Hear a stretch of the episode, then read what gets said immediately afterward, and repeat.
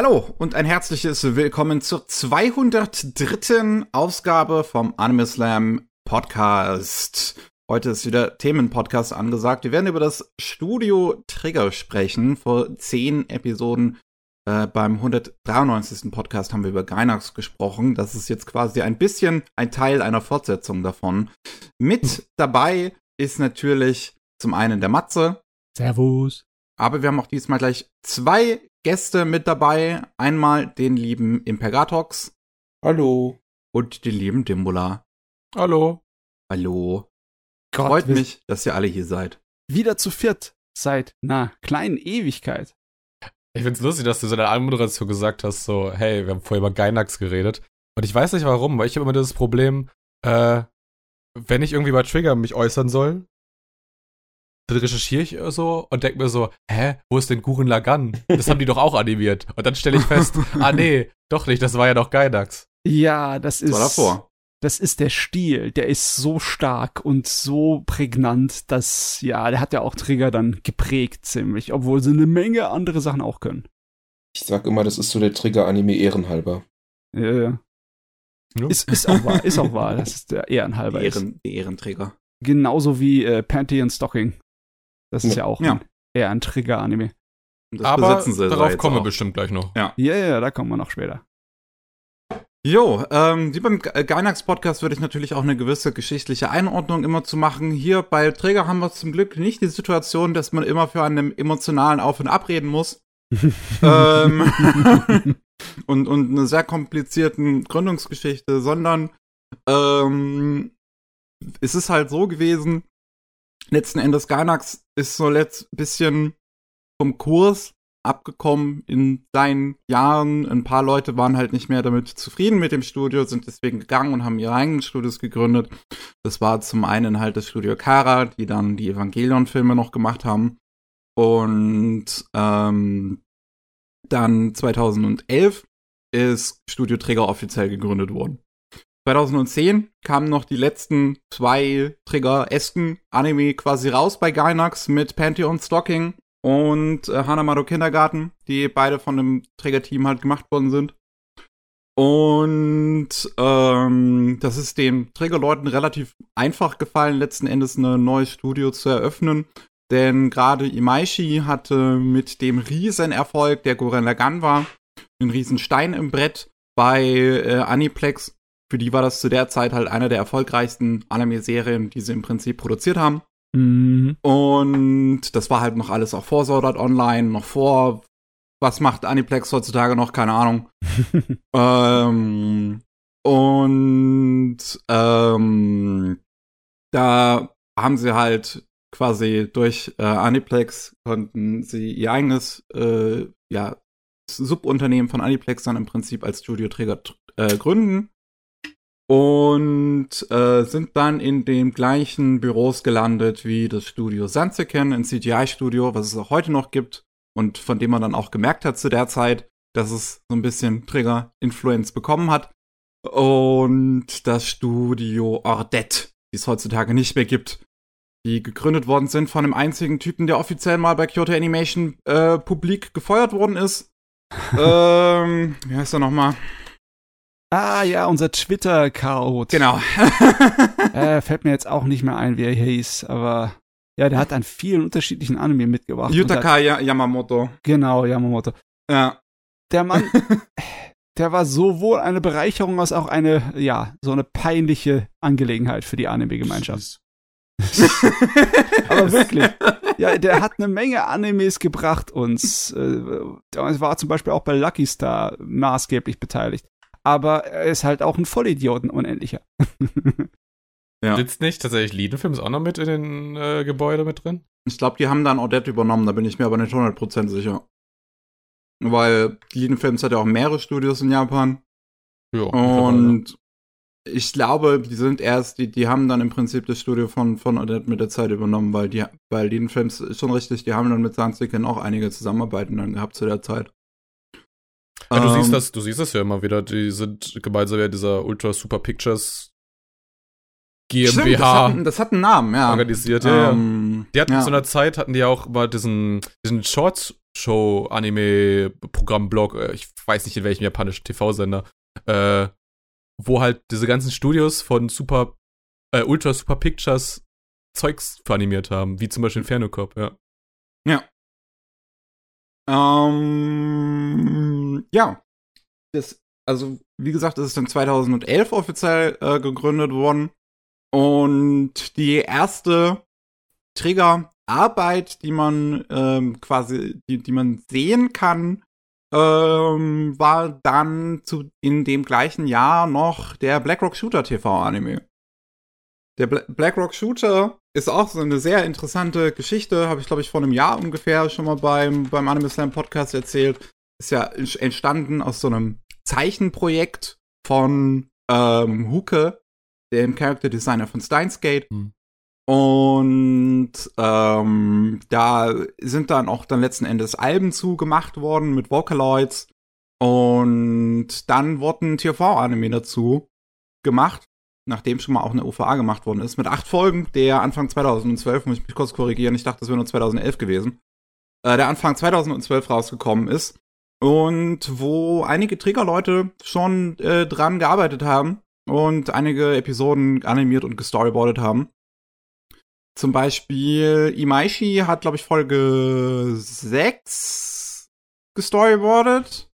Ich weiß es jetzt, ich glaube, oh, es waren vielleicht sogar zwei. Ich bin mir jetzt gerade nicht mehr prozentig sicher. Ich bin gerade am Nachgucken. Uh, uh, uh, Storyboard Episode 1 bis 3 und 7 bis 8 sogar. Mehr als ich dachte. Regie geführt 1 bis 4 und 7 bis 8. Das sieht man, das sieht man bei dem Ding auch. Also, als ich das gesehen habe, war ich ähm, sehr überrascht davon, wie offensichtlich die Trigger-Einflüsse äh, sind bei den Kämpfen. Die sind dann halt CG animiert, das CGI ist übernommen von, von Sansiken, die Handzeichnungen in den Realsequenzen sind gezeichnet von Odette. Und ähm, da hat man zu der Zeit dann lustigerweise auch halt gesehen, dass äh, dieser Trigger-Einfluss bei Sansiken halt so ein bisschen, bisschen reingekommen ist. Dann kam noch sowas wie Bubuki Buranki raus, was visuell sehr nah an sowas wie Trigger ist. Ähm, Hast du eigentlich, wenn ich kurz mal dazwischen darf, recherchiert, ähm, war die 17. Idolmaster-Folge, war die, ich glaube, die war vor Blackrock Shooter, oder? Die, ja. Idolmaster war 2010 bis 2011. Weil da gibt's ja dann auch später diesen, äh, diesen Querverweis, dass der Regisseur von Idolmaster dann ja bei Darling in the Franks Regie führte, dem, dem Koop-Projekt quasi ja. zwischen Trigger und Cloverworks. Ja. Ja, das war es war im Prinzip so zwischen ähm, dem Gehen bei Gainax und dem Gründen von Träger. Mehr oder weniger. Sehr, sehr wichtig. Äh, damals halt schon waren die Kerl wie ein, äh, ja, nicht unbedingt wie ein schwarzes Loch, aber sie waren schon eine ziemliche, ähm, ja, ein heftiger Stern, der Gravitationswellen von sich gegeben hat. Er hat schon Einfluss genommen auf alles außenrum, die Kerle. Äh, ja, schon. Also, wie ich, wie ich das gerade sagte, bei Sansekin ist definitiv der Stil äh, für einige Anime noch übernommen worden und Sansekin und Träger arbeiten ja auch nach wie vor zusammen an zahlreichen Projekten. Promare war, glaube ich, das CGI von Sansekin, wenn ich mich richtig erinnere. Ähm, und deswegen, ich finde leider die Blackrock Shooter TV-Serie nicht so gut unbedingt. Also die sieht spektakulär aus, großartig.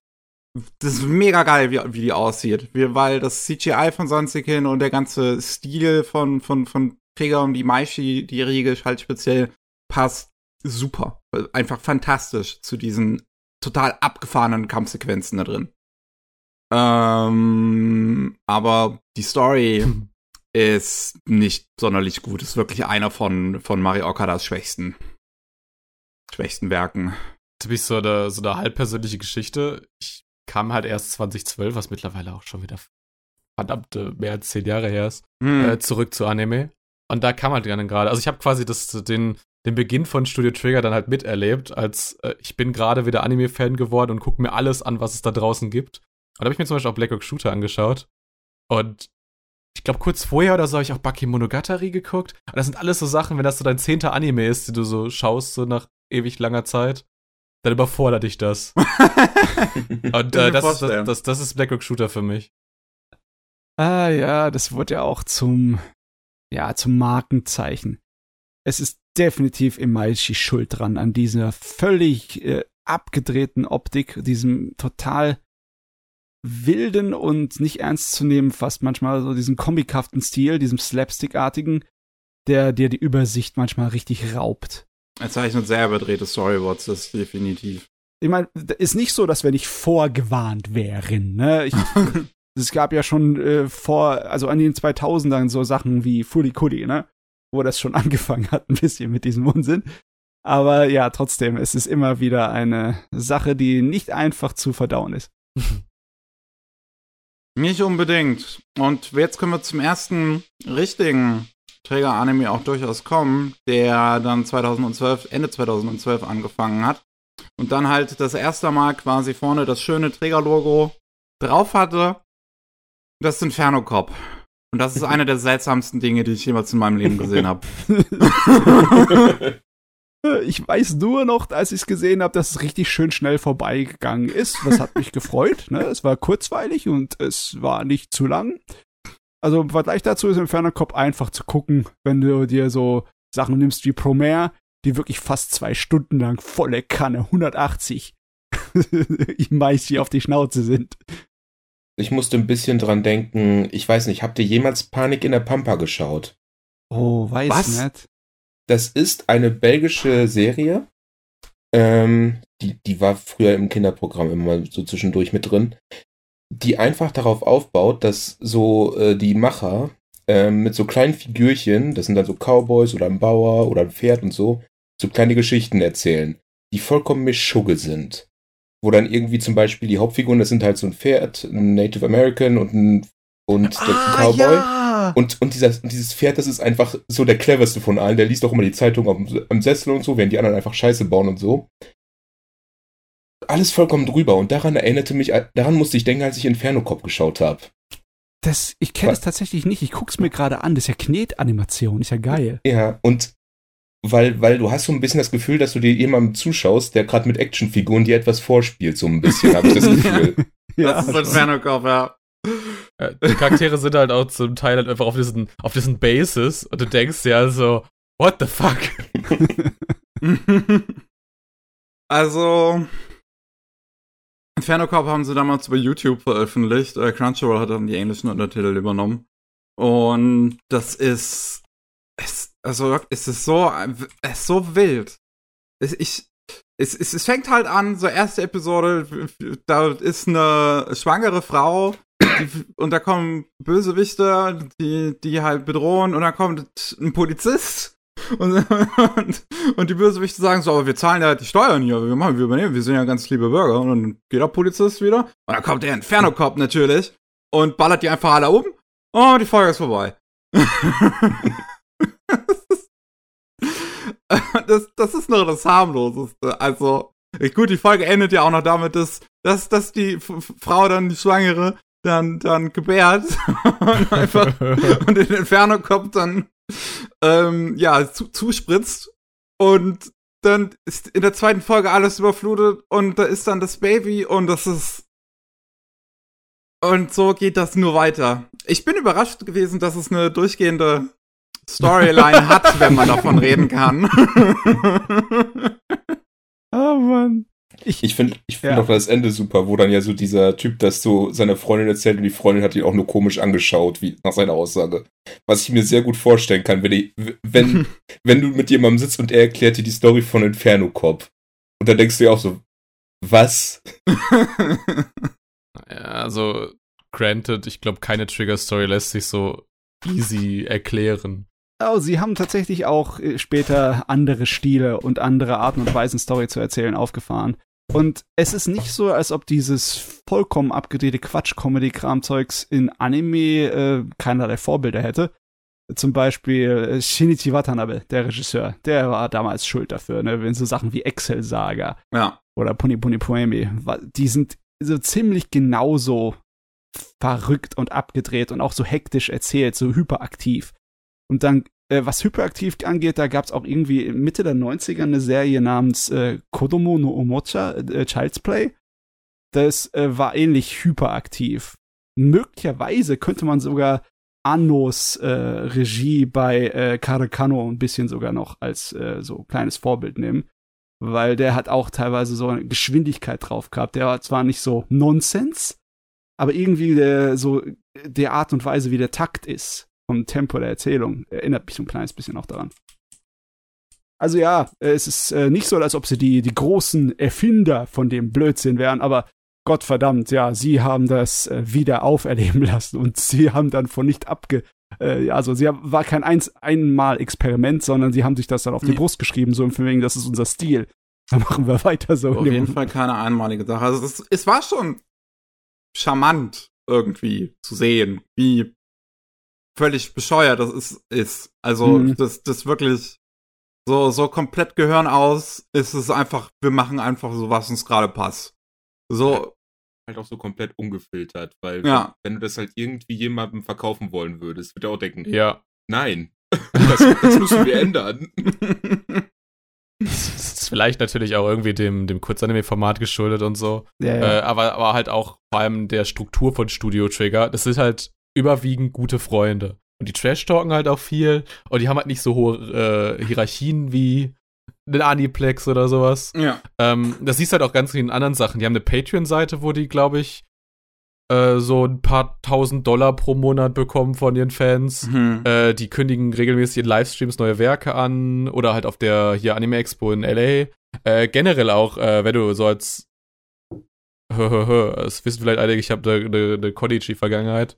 ähm, wenn du als Convention auf Studio Trigger zugehst, dann sind die erstmal richtig ek ekstatisch und denken sich so, wow, was können wir alles machen? Oh, wir haben da diesen Platz und ganz viele Leute, die uns zuhören wollen. Wie können wir denen unsere, unsere Liebe für Anime so entgegenhauen? So wie die, die Frau in Inferno Cup, die dann ihr Kind gebären hat. Ja. es, es, es wirkt schon so, als wären bei denen so die Seele von diesem alten Gainax mit drin, ne? von einfach total verrückten Fans, die sich dann zusammengeschlossen haben, zu haben und daraus äh, ja, ihr Lebensinhalt zu machen, ne, aus ihrem Phantom. Wie wenn du eine, äh, ja, so ein paar ungewaschene Dungeons and Dragons Spieler zusammenschmeißt oder sie können richtig gut Animes machen. Richtige Nerds. oh Mann.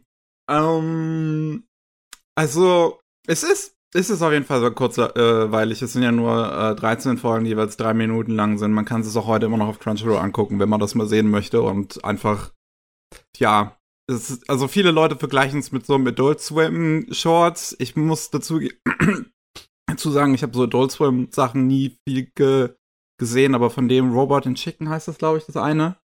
Äh, mhm. In so eine Richtung geht es schon durchaus, wenn man sowas mag. Ja, ja. Es, es gab sogar auf Cartoon Network damals noch andere Shows, die ähnlich äh, plem waren, wie Cow and Chicken und sowas. Oder was in diese Richtung geht. Also, da gab es ein paar, ich kann mich nicht so genau erinnern. Aber einige waren von so mit Ekelhumor, waren schon ein bisschen anders, aber es war halt auch viel random Zeugs dabei. Oder ja. wenn man halt auch bedenkt, das, kann, das war ja, wenn du jetzt schon sagst, dass es ursprünglich auf YouTube war, es ist auch viel, wenn du so YouTube-Videos schaust, so irgendwie Animations, da gibt's ja auch viel ja, weirden total. Shit. Wo oh, du auch denkst, so, ja. Die Flash-Animationszeit hat Unsinn gebracht, ey. Das ist. ja. Ach ja, egal ob es Lamas mit Hüten waren oder irgendwelche Horrorserien, ne? Wir hatten eine Menge schon gesehen. Aber trotzdem, wenn so, den kleinen Härtetest von Inferno Cop kann man sich mal geben, ob man überhaupt mit, sich die Triggerdosis gönnen mag. Obwohl so hart wird's eigentlich danach nicht mehr so wirklich. Also, nee, so abgedreht wird's nicht nochmal. Aber nee. es ist auch ein gewisses Statement, wenn man so anfängt. Auf jeden Fall. Das ist halt so das Statement, ey, uns kann man nicht ernst äh, nehmen, macht lieber keine Produktion mit uns. Oder kommt her, wenn ihr euch traut. Ne? Äh, ähm, 2013 haben wir den Start von einem Franchise, der Träger auch noch ein paar Jahre begleiten würde, mit Little Witch Academia.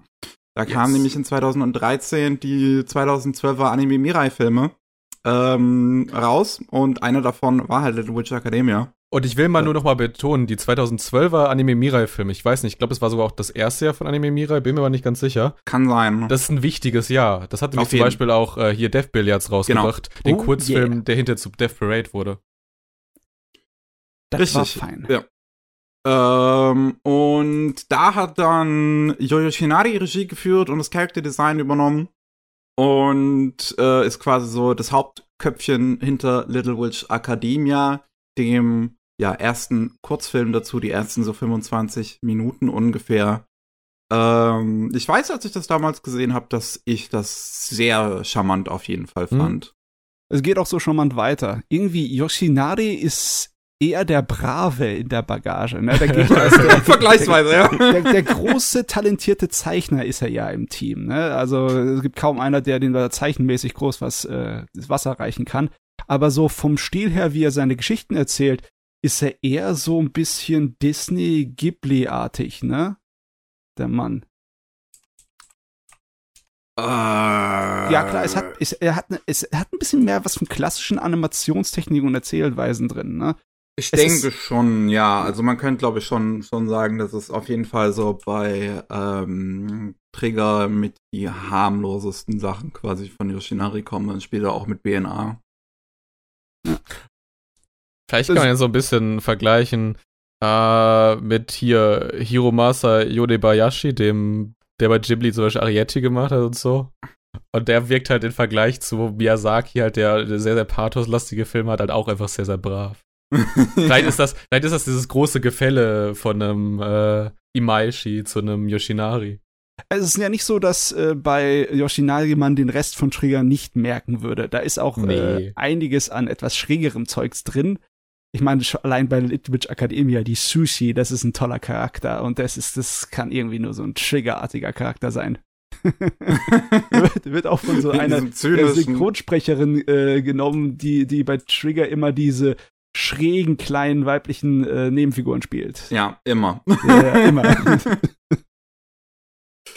Ähm, ich muss aber auch sagen, das ist jetzt so lange her, dass ich das gesehen habe, dass ich mich auch nicht mehr so sehr dran erinnern kann. Ich weiß, dass da sehr schöne Animationssequenzen drin war, dass es wirklich ein tolles so, ja, für, für das, was es halt ist, so ein, ne, ein, äh, ein, ein, Übungsprojekt für, für junge Animatoren, äh, dafür super toll ist.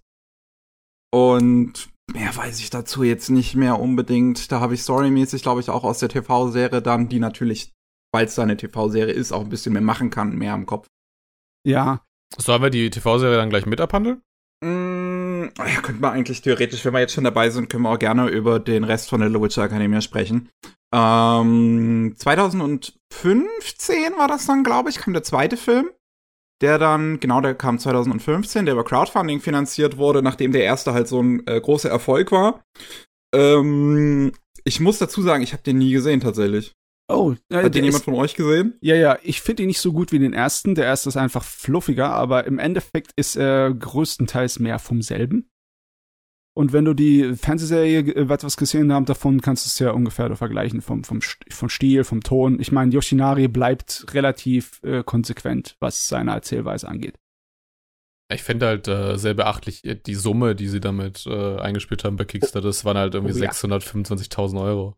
Das war irgendwie das schlecht. Ja. Fünffache von ihrem Ziel Ja. oder so, ne? Und generell, wenn du so Anime-Kickstarter siehst, dann denkst du dir, ja, okay, die wollen halt mal ein paar 10.000 Euro bekommen, um dem großen Investor beweisen zu können, da ist Interesse an dem Franchise. Ja. Ja, und äh, Trigger finanziert es damit einfach komplett durch. Ja. Anyway, was ich nur noch im Kopf habe, ich ein ähnliches Problem wie Mickey, äh, ist nur, dass ich weiß, es gab diese zwei Hälften. Die erste war so ein bisschen episodisch. Ähm, Wenn wir jetzt zur TV-Serie kommen, meinst du? genau. Ja, die kam dann 2017 raus, nachdem auch der zweite Film immer noch so ein Erfolg war. Äh, und die zweite Hälfte war dann so, so ein bisschen so zusammenhängender. Und ich weiß nicht, ob es die, die erste Serie dieser Art ist, ganz bestimmt nicht. Aber ich habe das Gefühl, dass sich ganz, ganz viele Serien daran irgendwie orientiert haben, weil ähm, so die Jahre drauf gab es dann extrem viele Serien, die so eine Struktur hatten, so die ersten, erste Hälfte, die ersten Episoden, so, so episodisches Worldbuilding zu machen und dann halt ähm, den Profit aus diesem Worldbuilding in den letzten Episoden zu ziehen, um halt was, was Zusammenhängendes zu erzählen. Äh, etwas, was ja dann hinterher auch zum Beispiel Brand New Animal getan hat, auch ein Trigger-Anime von, äh, von, ich glaub, Yoshinari, nee, Doch, Der war eben- Yoshinari. Yoshinari, Ja, wo war auch Yoshinari. äh, Yoshinari Ja. Regie geführt hat, ja. Ja, ich meine, aber das ist auch, ich würde schon behaupten, dass es schon ein bisschen klassisch ist. Das haben Ja, einige klar. andere Anime-Titel auch. Und äh, Evangelion, würde ich auch sagen, dass die erste Hälfte ist ein bisschen episodischer als die zweite dann. ja, Hm. ich, man könnte das fast auch schon von äh, früheren äh, Trigger-Werken, also Gainax-Trigger-Werken, wie zum Beispiel Ja, Gurren ja Lagann Gurren Lagann ne? fängt auch sehr episodisch an, ja. Mhm. Also das, ja, das ist anscheinend eine Formel, die funktioniert. Nicht nur für sie, aber äh, besonders auch für Trigger-Leute scheint es zu gehen. Ne? Und es ist fein. Es ist halt einfach die Vorzeigeserie, dass wenn jetzt irgendjemand zum Beispiel Harry Potter-Fan ist, aber nichts mehr von Rowling äh, in die Finger nehmen möchte, weil die Frau einfach nur sich zu einem giftigen kleinen Satan entwickelt hat, oder schon immer war, wer weiß, dann äh, ist Little Witch Academia der Ersatz. Ich meine, Ja, das ist im jeden. Endeffekt wie Harry Potter, nur eigentlich fast schon besser. Bisschen weniger antisemitisch auf jeden Fall. Ein bisschen weniger, ich hoffe gar nicht. äh, also, ich muss, muss dazu sagen, ich habe die Serie aber tatsächlich auch nie fertig geguckt von der Witch Academia. Ich hatte die, glaube ich, auf der Konichi 2019, als ich da hingefahren bin, im Zug angefangen. Und ähm, auf der Heimfahrt auch noch weitergeguckt. So über die Hälfte habe ich auf jeden Fall gesehen. Und äh, fand die super charmant. Aber ich habe danach nie das Gefühl gehabt, oh, das muss ich jetzt unbedingt weiter gucken, sondern ich war einfach zufrieden mit dem, was ich gesehen habe. So als hätte ich eine gute, Oh. ganz gute äh, äh, ähm, ja, Zeichentrickserie im Fernsehen mal gesehen für eine Folge. Geht mir genauso. Ich kann mich auch kaum noch erinnern. Das Bei Ding mir- ist, es ist Bei halt, mir zu gehen. Halt, halt, halt nicht so viel ähm, ja, Eindruck hinterlassen. Bei mir ist jetzt auch schon ein paar Jahre her, dass ich es geschaut habe. Ich könnte jetzt auch nicht mehr so viel zur Story sagen, sage ich mal. Wenn jetzt irgendwie so bestimmte Charaktere, könnte ich noch so ein bisschen was zu sagen. Der Witz ist natürlich nicht über die Namen, weil Namen kann ich mir schlecht merken. Aber das ist Ja. halt so als, okay, du hast hier die, ähm, die Protagonistin, die ja nicht so gut zaubern konnte. Du hast dann ihre Freundin, die eine etwas makabere, die andere mit dem, mit der Brille. Dann hattest du, du es gab diese Mechanikerhexe, die nie was gesagt hat. Ja, also die Designs haben schon eher einen hängen geblieben als dann Name und Story, ne? Genau. Ja, ja. Aber es waren auch halt sehr charmante Charaktere, von daher, Auf jeden. ich, ich, ich, ich mochte zum Beispiel diese Mechanikerhexe einfach. Ja, das ist eine lustige Sache, ne? Das, äh, das, das Angenehme für jedermann äh, einfach zu schauende Zeugs genauso ähm, ja, mit der Gründergeschichte von Trigger daherkam und es genauso früh da angefangen hat, ne? Das darf man nämlich nicht vergessen, obwohl die meisten Leute, wenn sie an Trigger denken, denken sofort an den Imaishi-Stil. Hm. Ja, ja. Ich glaube, das Einzige, was mich noch am, am Ende von Little Witch Academia ende- ist, was natürlich, weil es ein Trigger-Anime ist, ist, dass es irgendwo so kurz vorm Weltall geendet hat, aber Ach, kommen noch Aliens am Ende? Weil es nicht müssen Aliens. ja eigentlich. Das ist ja die Law, das ist ja die Regel.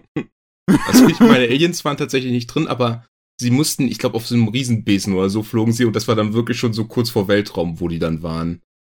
Wo ich mir dachte, ja, okay, irgendwie muss das ja. Keine Ja. Ahnung. Ich meine, es ist Anime und äh, wenn man deren Genetik äh, betrachtet, ne, deren Geschichte, dann ist es egal, ob es ein Riesenbesen ist oder ein Riesenrettich. Du musst irgendwohin fliegen. Muss sein. Ich meine, vielleicht habe hab ich auch ver vergessen, dass vielleicht Magie von Aliens ursprünglich kam und sie die Menschen. Und das kann dann auch sein immer. Gott, sind wir schon wieder bei Promare? Ich weiß es nicht. Es müsste alles immer noch auf Netflix zu sehen sein von, von der Witch Academia, auch die Filme. Ähm, das ist halt wirklich, ist es, ist es super harmlos. Es ist auch nicht so sexuell geladen wie andere Trägersachen. Also das kann man auch seinen Kindern zeigen. Mhm. Ähm, das kann man mit, mit ganz gut auch mit der Familie im Prinzip schauen. Die deutsche Synchro ist auch ganz gut davon gewesen, wenn ich mich richtig erinnere. Ah, Das habe ich, glaube ich, ja. auf Deutsch geschaut. Tja, äh, familiengerechte Sachen von Trigger. Das ist, glaube ich, das Einzige, Ja, was wir da haben. Ich meine, Brand New Animal kannst du vielleicht noch dazu zählen, ne? Und, oder Kiss Naiva vielleicht auch noch. ähm, äh, Das ist ein bisschen zu teeny-mäßig, ne? Kiss Naiva. ja. Also, so Sachen wie Killer Kill gehen auf jeden Fall nicht. Nee. Das ist nicht so gut für die ganze Familie auf jeden Fall. Killer Kill ist dann halt das große Ding 2013, die erste richtige, vollständige Langzeit-Anime-TV-Serie vom Studio Trigger mit 24 Folgen. Und das ist, glaube ich, das ist damals auch eingeschlagen wie eine Bombe. Es war, äh, also ich weiß, dass das in der Anime-Szene so ein, so ein, so ein Riesending gewesen ist. Ich habe tatsächlich meine Probleme gehabt mit Killer Kill. Ich habe das zweimal anfangen müssen und zweimal fallen gelassen, bevor ich es dann beim dritten Mal durchgeguckt habe. Ähm, in der zweiten Hälfte hat's dann für mich richtig geklickt. Ne? Das Lego hat zusammengepasst. Aber Äh, das irgendwie war es gewöhnungsbedürftig für mich. Ich weiß ja nicht warum. Ich habe tatsächlich auch äh, jetzt zweimal gebraucht. Also ich hatte das mal angefangen, drei, vier Folgen geguckt, nicht wirklich mehr Interesse gehabt. Und äh, jetzt habe ich es halt in Vorbereitung auf diesen Podcast endlich mal durchgeschaut. Und äh, ich bin ganz froh, dass ich es endlich mal durchgeschaut habe, weil es mir sehr gefallen hat auch am Ende. Ja, äh, Um. besonders die Darth Vader-mäßige Angelegenheit. Sie ist deine Schwester. Voll geil. ähm, ja, also Kill, Killer Kill, die, die wilde Geschichte über Kleider, die Leute machen oder, oder so. Ähm, ich find's, ich find's ja irgendwie, es, es ist ein gewisses Statement, wenn das erste, was du in der Serie hörst, ein Monolog von dem Geschichtslehrer über Hitler ist. ähm, und es, es ist halt so, es ist so wunderschön over the top, die ganze Serie. Und es ist krass, wie, wie sehr das noch eskaliert. Hm. Ähm, wobei ich auch dazu sagen muss, dass es mich, dass das auch eine Serie ist, die am Ende mich fast schon ein bisschen gestört hat. Das ist bei diesen ganzen Kazuki-Serien gefühlt, äh, ne, ähm, doch so hieß der Autor, ne? Kazuki. Äh, auch der Autor von Gorilla Gun. Ja, ja, der Nakashima. Nakashima. Und bei, bei, bei dem ist es immer, finde ich, so ein bisschen ein Problem, dass es am Ende darauf hinausläuft, dass es halt wirklich einfach nur noch ein, äh, ein, ein ständiges sich über, selbst übertrumpfen ist. Irgendwie. Also das, das, das ist bei Killer Kill, finde ich, fast schon das schlimmste Exempel davon. Ähm, wie, wie es immer nur, so, aber jetzt hab ich einen geilen Move. Ja, jetzt hab ich noch einen geileren Move. Ich hab aber noch einen geileren. Ich meine, ich meine in ein, einigen Aspekten ist es auch ziemlich witzig, wenn dann zum Beispiel du erst so Satsuki hast, die ja immer so dieses riesige Strahlen hinter sich hat und immer irgendwo um, oben steht, um ihre Ansprachen zu machen. Dann kommt ihre Mutter und die strahlt einfach so hart, dass alle Sonnenbrillen aufsetzen müssen. Ah. Ja, also stilig, stilistisch ist das Ding ähm, wahnsinnig geil. Ich, also man müsste eigentlich fast schon sagen, dass Trigger niemals 100% gleich ist von ihrem Stil. Killer Kill könnte man ziemlich in vielen Bereichen vergleichen mit Gurren Lagann, besonders wie es dann gegen Ende hin immer mehr eskaliert, besonders von, der von der Struktur, ne? am Anfang episodischer, und dann gegen Ende hin mehr einen roten Faden und dann wupp, wir sind irgendwann im Weltall und haben übernatürliche Kräfte Ja. und kämpfen gegen irgendwelche Außerirdischen oder naja. Äh, aber äh, ich finde, dass so vom Gefühl her sind viele Trigger-Serien haben irgendwie das kleine bisschen, was sie anders macht. Und bei Killer Kill war das ähm, auch nicht nur von der Optik her, dass sie da äh, mehr von den Computeranimationen clever mit reingeflochten haben, was ich zum Beispiel ganz cool ja, die finde. sind teilweise so wirklich fantastisch. Ja. Also wenn die da Das- durch die Schule, durch die Hallen zum Beispiel durchfliegen und kämpfen, das ist geil. Mhm. Man, das Charakterdesign ist meistens äh, erkennbar, dass es Trigger-Zeugs ist, aber das Design an sich ist nicht immer als Trigger erkennbar. Äh, ich weiß nämlich zum Beispiel an, keine andere Trigger-Serie, wo es so sehr um die, ja, die Uniform so geht, um das Thema. Ja. So extrem. Ich meine, im Endeffekt, ich, ich meine, das, das bläst mir das Hirn jetzt immer noch raus, aber das ist ja eigentlich ein Magical Girl Anime. Killer Kill. Ja. Ja. Ryuko und ihre sprechende Uniform. Ja, die sich transformiert dann in ihre Kampfform, ne? Schon mehr oder weniger, wenn man das so will. Ja? Ja, es ist ein Magical Girl Anime. Ja, ich finde es aber auch krass, also wie viel, wie viel Unterbau irgendwie diese Serie hat. So, also manche würden es Substanz nennen. Äh, also das Fashion, diese Fashion-Symbolik passt gut so zu so einem Dualismus, den du da ja hast. Also Mhm. Ryoko gegen Satsuki, glaube ich, ja. Äh, Ja. Und da gibt's äh, immer so, so zwischendurch so Szenen, wo du sehr viel Nacktheit hast. Und diese Nacktheit bricht irgendwie diesen Dualismus. Und da denkst du so nach, ja klar, also wenn die halt nicht mehr ihre, ihre, ihre hier Uniform, Fashion-Zeugs und so haben, womit die sich abgrenzen können, dann sind sie ja auch alle gleich. Weißt du, das ist, das ich fand das irgendwie einen cleveren Gedanken. ja, aber das ist so im Bereich von Interpretation. Ganz ehrlich, die meisten Trigger-Serien haben nicht so viel, also gefühlt nicht so viel absichtlich reingestopft an Subtext. Äh, also, Wäre ich mir mit der Aussage jetzt auch nicht unbedingt sicher. Ich meine, das hat auch einen Grund, warum jetzt die Serie damit mit einem Monolog über Hitler anfängt. Weil dieses ganze Konflikt, der da letzten Endes aufgebaut wird, ja sehr absichtlich auf den Zweiten Weltkrieg anspielt.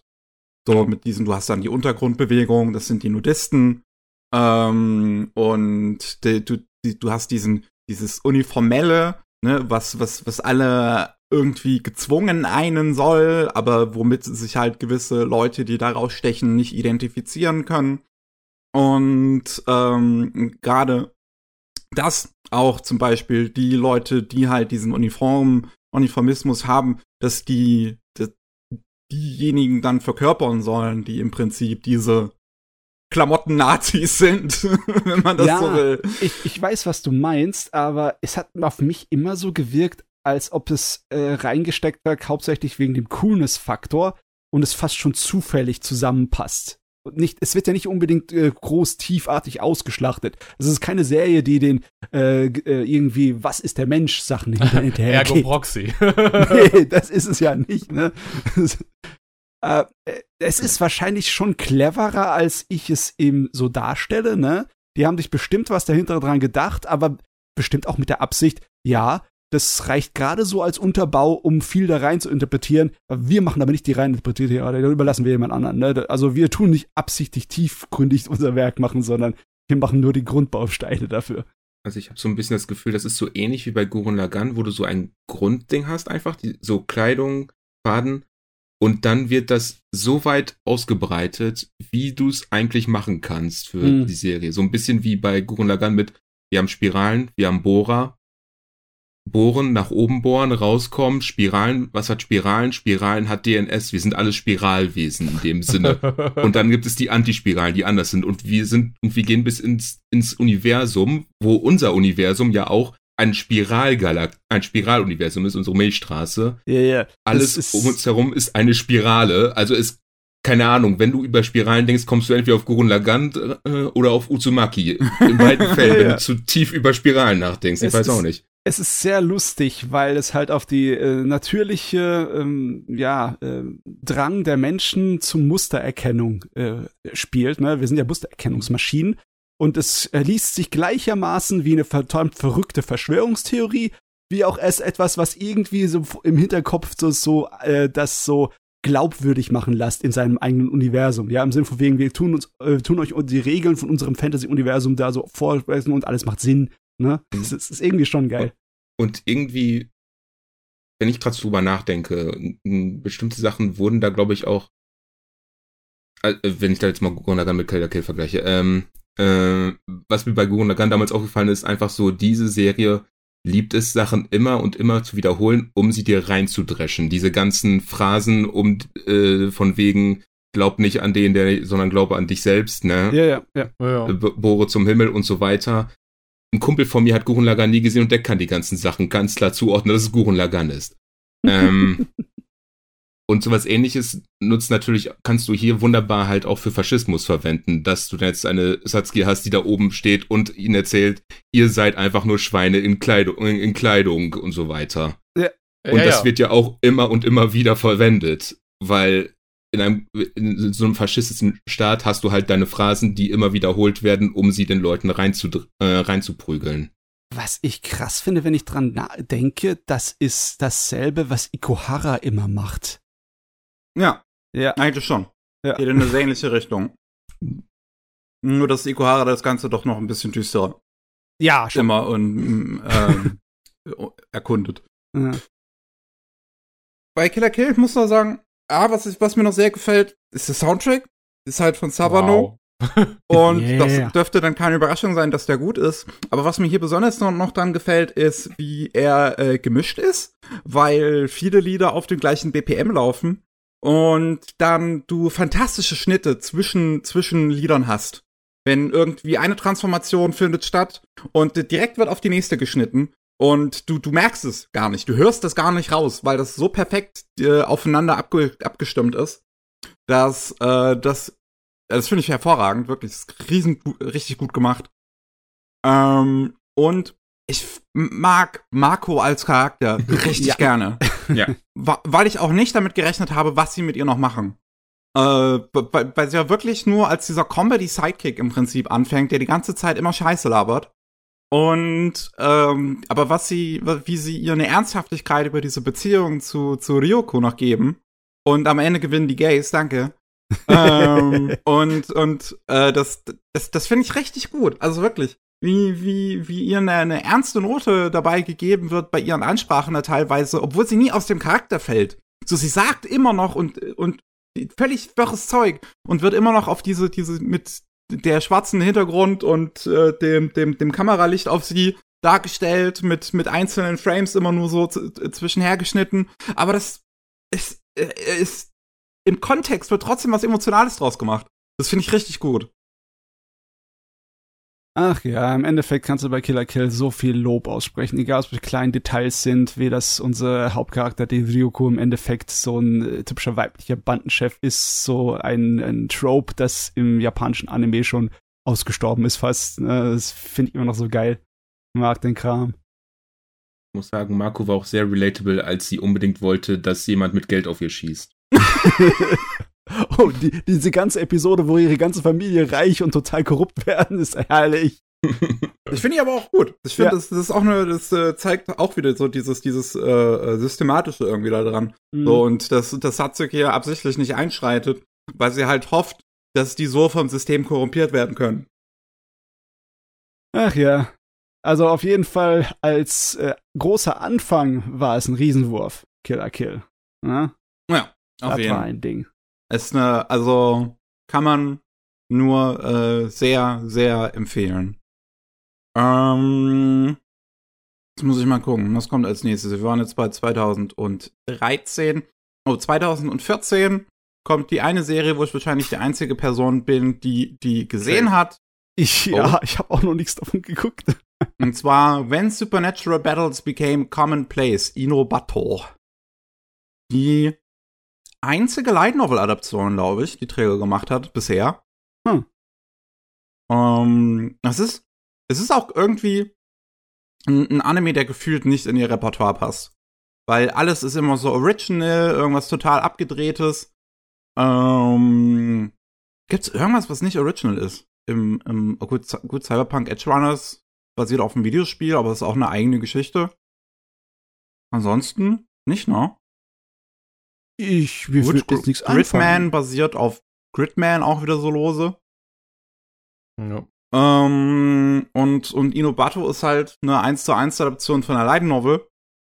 Und damit halt ein sehr typischer, klassischer Anime sozusagen. Uh, trotzdem sehr charmant. Hm. Weil der äh, halt immer noch wirklich fantastisch animiert ist einfach. Ähm, und teilweise sehr tolle Charakterinteraktionen hat. Also es geht halt um einen Club, ähm, die ähm, feststellen, dass sie alle Superkräfte haben und im Prinzip damit so ein bisschen rumspielen. So, also äh, äh, die, die, manche glauben auch nicht, glaube ich, dran, dass die Superkräfte echt sind. Ähm, aber im Hintergrund merkt man, dass so, dass da eine gewisse Story läuft.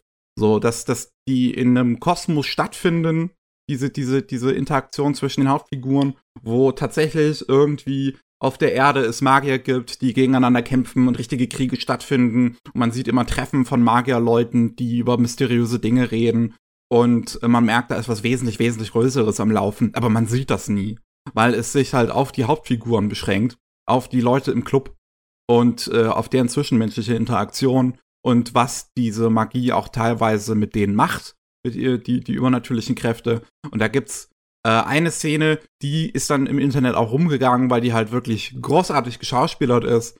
Von Saori Hayama, äh, die äh, Hatoko in der Serie spricht, so ein Mädel mit so pinken Haaren, äh, die völlig ausrastet gegenüber dem Protagonisten, ähm, weil der Protagonist halt sie quasi als, als ich glaube, Kindheitsfreundin ist die auch von ihm und so, so emotional im Prinzip vernachlässigt hat, sie nur noch auf ihre Superkraft so beschränkt und sie dann, und sie ist dann irgendwann wirklich an dem Breaking Point, wo, wo sie ihn brutalst anschreit und wirklich sagt so, ey, betrachte mich wieder als mich. Ich möchte wieder, dass wir mehr freundschaftlich machen und sowas. Und ich finde es wirklich nicht mehr gut, wie du dich benimmst. Das ist eine richtig gute Szene. Ähm, ich auch sehr, äh, äh, wo, wofür die Serie allein sich fast schon lohnt, weil das wirklich so gut geschauspielert ist.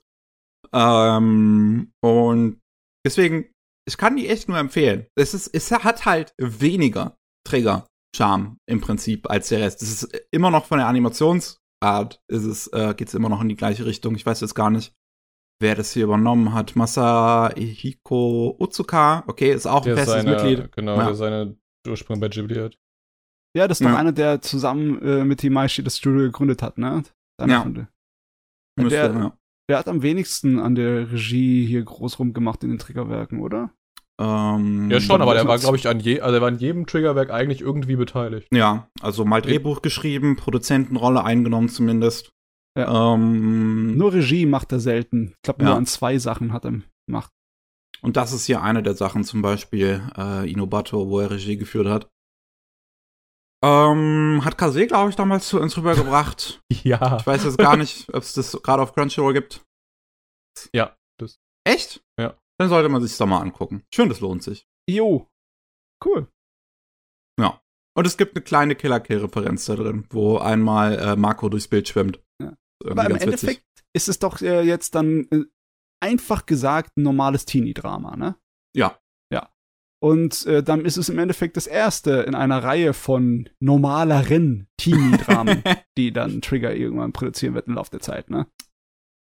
Ja, Klar, könnte man vielleicht so, so sagen. Ich Wirkt weiß auf jeden Fall, worauf du anspielen möchtest. Ich meine, viele von den späteren haben dann irgendwie was mehr Supernatürliches äh, drin oder Mhm. mehr Science Fiction. Aber ja, ich meine, wir haben ja auch schon wieder Superkräfte. Also ja, es ist, passt irgendwie ins Muster rein, ne? Wirkt auf jeden Fall auf mich jetzt irgendwie äh, wie eine Light Novel, die irgendwie rauskam, bevor man irgendwie More of the Same Mode immer wieder gemacht hat. Wenn man dann tatsächlich dann irgendwie so einen weiblichen Charakter hat, der reflektiert. Und der Kartoffel, die übrigens in Deutsch von Patrick Keller, Kiritos Synchronsprecher gesprochen worden ist, natürlich. äh, was an Kopf ballert. So. Ach ja. So, ähm, 2014 ist aber auch noch rausgekommen, äh, das Japan Animators Exhibition, wo Trigger ein paar Episoden gemacht hat. Das kennen die Leute, ich schätze vor allem durch die dritte Folge, ähm, das, das Musikvideo Mi Mi Mi. Mhm. Ähm, boah, ich weiß, da gab es diese eine Triggerfolge mit so, auch so einem Polizisten, glaube ich. Das auch so ein bisschen in die Richtung von Inferno Cop ging. Aber Ich- das habe ich mir nie großartig angeguckt, ehrlich gesagt. Ich weiß nicht, ob ihr dazu irgendwas zu sagen habt. Ich weiß gar nicht, ob ich ob ich, ob ich, ich kann mich an nichts wirklich erinnern. Ich glaube, ich habe die alle gesehen und alle wieder vergessen. Das sind halt alles nette Showpieces gewesen. So, was man technisch machen kann und was man, was man so machen könnte. Ich meine, die erste Folge ist ja zum Beispiel auch Dragon Dentist, was ja dann zum Glück noch seinen eigenen Anime-Film auch bekommen hat, den ich sehr gut finde.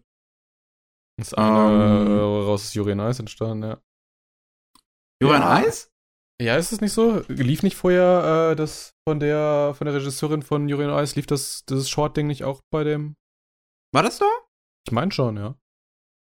Dann mal gucken.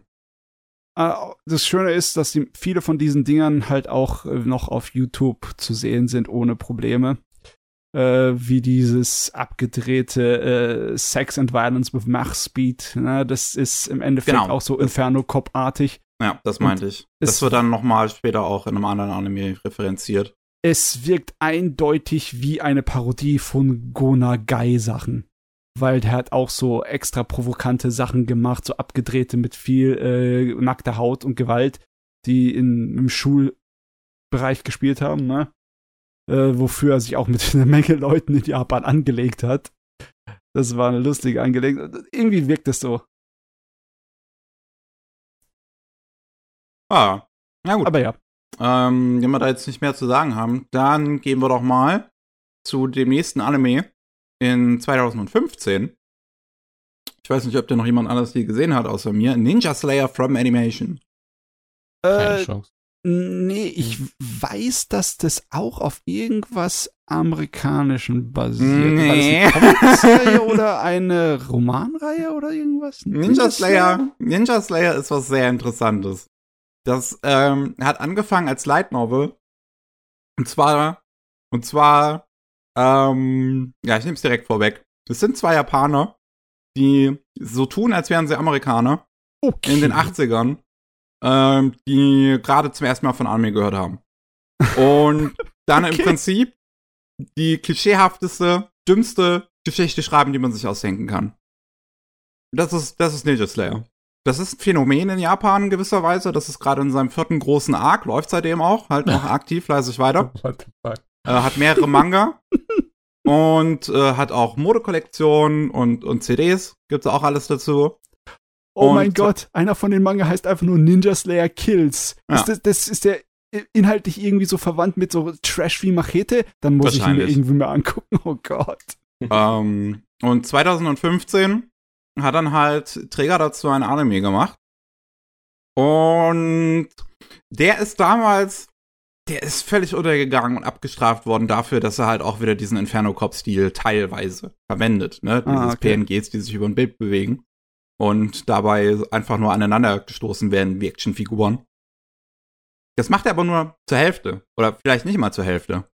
Ähm, denn die Serie ist halt wirklich so, die, die, zum einen, ne, ist sie das? Ist sie wie, wie Inferno Cop? Zum anderen ist sie aber auch ganz normal wie, wie ein Trigger-Anime animiert. Und wirklich hervorragend. Das sind richtig geile Action-Szenen mit drin. Gerade die letzte Episode ist mega geil. Hm. Ähm, das sind halt 26 Folgen, das ist auch damals in 4 zu 3 auch im Fernsehen gezeigt worden. Ähm, für die Blu-ray-Fassung haben sie dann eine 16 zu 9 Version äh, gemacht, die habe ich mir jetzt angeguckt. Und die ist, die ist sehr witzig, weil man halt des Öfteren sehen kann, dass die Serie in 4 zu 3 ursprünglich gemacht worden ist. Also ist es ähm, dann abgeschnitten Teile des Es Bildschirms? gibt, es gibt teilweise abgeschnitten, ab, einfach abgeschnittene äh, Szenen oder so, die dann halt so im ursprünglichen nicht fertig gezeichnet wurden. Irgendwie so, keine Ahnung, in einer der früheren Folgen sieht man einen Motorradfahrer und da ist nur die Hälfte des Motorrads gezeichnet. Weil das Rest hätte man auf dem Bild halt nicht gesehen. Ach Und das so, ist dann also, halt plötzlich abgeschnitten. also es ist nichts abgeschnitten im Sinne von wegen, dass der Bildschirm einfach verkleinert wurde von Nee. 4 zu 3, sondern die haben das erweitert Ja. und das Erweiterte ist manchmal nicht fertig. Ja. Ist ja geil. How einer- und why? es ist, äh, es ist sehr witzig. Es gibt auch irgendwie eine Szene, da ist so eine, so eine Nahaufnahme äh, von, von, von einer Figur auf dem Gesicht. Und die ist halt nur ein 4 zu 3. Und du siehst halt den ganz normalen Hintergrund, siehst du dann daneben einfach so. Ist einfach, es, es ist wunderschön. äh, ähm, aber das ist, das ist halt eine mega geile Parodie, so wirklich von Anime. Das ist, was äh, Pop Team Epic gerne sein möchte. Oh. Ähm, und zwar einfach nur die, die dümmste Scheiße, die man sich ausdenken kann, aneinander geworfen. Über einen Typen, de dessen Familie ist getötet worden von einem großen Unternehmen und jetzt will er Rache nehmen und jetzt ist er der Ninja Slayer, der halt alle Ninjas umbringen wollen, äh, will. Und die ganze Zeit werden sich halt irgendwelche Begriffe, Fachwörter, die keinen Sinn ergeben, an den Kopf geworfen. So, ich habe meinen ich habe diese Art von Schwert und werde dich mit diesen speziellen Techniken, die ich natürlich auch laut ausrufe, töten. Und ähm, das, das, das hat einen mega geilen visuellen Stil, finde ich. Äh, Gerade in diesen normalen äh, Szenen halt auch, wo, wo, wo äh, das so, so, so ein grün schattiert ist, was wirklich cool aussieht, finde ich. Hm. Und auch so, so metallene Elemente immer so, so, so interessant musteriert ausgefüllt sind. Ähm, das hat einen fantastischen Soundtrack. Das ist, das ist nicht zu glauben. So, das, also A, ein Banger-Opening von Boom Boom Satellites. Back in Black. Oh, wirklich, RIP an den Sänger. Ich finde das so schade. Äh, das, das, der ist ja kurz nachdem Kiss Iver dann rausgekommen ist, wo er auch das Opening gesungen hat, ist der, ist der leider gestorben. Mhm. Ähm, und das Opening ist mega, mega geil. Und auch, wie es das, was sie visuell mit dem Opening machen, finde ich auch fantastisch. Weil das Opening ist im Prinzip die Vorgeschichte zu der Serie und so inszeniert, als würde das so aussehen, als wäre es eine amerikanische Anime-Fassung im Prinzip, wo halt Szenen aus der Serie selbst rausgenommen worden sind. Aber das sind halt Szenen, die nur für das Opening gezeichnet worden sind. Ist- Du, du siehst halt Figuren immer reden, also ganz oft hast du Figuren von Shots, Shots von Figuren, die reden, die du so in einem Opening nicht sehen würdest, aber halt völlig absichtlich so gezeichnet fürs Opening. ähm, und du hast 25 Ending-Songs. Und das sind alles Banger. Okay, Das also hat geilere Endings als Chainsaw Man. Ah, es ist irgendwie sehr schräg, dass ich dieses Ding nicht kenne. Ich meine, ja, es ist auf Nico Nico zuerst rausgekommen, auf diese japanischen YouTube-Klon. Weißt du, wo das bei uns damals lief? Auf Clipfish. What the? so, aber so, so official? Deswegen habe ich es nie gesehen. Das, das, das hatte den Simulcast bei Clipfish. Ja, nice. Ey, das, das hättet ihr nicht absichtlich machen müssen. Das, also, Äh, das hat jetzt eine, eine DVD, die DVD-Version bekommen wir auch in Deutschland. Ähm, die, die, die gibt's bei Nippon Art zu kaufen, kostet nur einen Zehner. Ähm, und wirklich, ich kann's, ich kann's nur empfehlen. Also man muss sich natürlich drauf einlassen. Es ist eine sehr spezielle Art von Humor. mhm. Ähm, die Figuren, die haben auch immer nur so zwei, drei Schreie, die sie im Prinzip von sich lassen. Ist immer das gleiche. Ja! Ja! Ja! das ist mega geil. Und auch wie Szenen teilweise wiederholt werden. Also irgendwie, da gibt's so eine Szene, wo der Protagonist, so der, jetzt werden neue Kräfte in ihm wach und er rächt sich an quasi seinem, seinem Rivalen in der Serie. Und es ist einfach nur eine 40 Sekunden lange Szene, wo, wo er einmal mit dem rechten schlägt, einmal mit dem linken schlägt, dann sieht man, wie der Bösewicht zurückfällt und auch so, ja, schreit und das, das irgendwie neunmal wiederholt. Ui, ui, ui, ui, ui, ui. Das ist ja ganz speziell. Ja, klingt nach Popty Mapic, muss ich schon so sagen. Halt ja, gut, den müsste ich ja. eigentlich nachholen. Das hört sich nach meinem Ding an. ja, also ist es, ist es, ist es echt wert. Ah, so, wirklich so geile Endings mit dabei. 22. Ending ist, glaube ich, von Sixer, die man dann ähm, jetzt zuletzt erst gehört hat in Bocce the Rock. Zehnte Ending. Yay. Ist auch von Sixer. Nice. Ist auch alles wirklich, es ist alles entweder es ist Rock oder Metal oder so Hard Elektro. Ja, kann ich mitleben? Kann ich mitleben. Aber man merkt vielleicht, dass ich sehr begeistert bin, aber ich mochte Ninja Slayer wirklich sehr. äh, dann, 2016, kommen zwei Anime in der gleichen Saison raus. ähm, in der Frühlingssaison. Einer davon ist eine kürzere Angelegenheit mit äh, Space Patrol Luluko. Mhm. Die 13 Folgen jeweils so 7, 8 Minuten lang gehen. Und das große Trägerverse ineinander irgendwie versuchen Verwursteln. zu, zu, zu vermarveln. Ja. Es, wirkt so ein bisschen wie ein Liebesbrief an ans eigene Studio.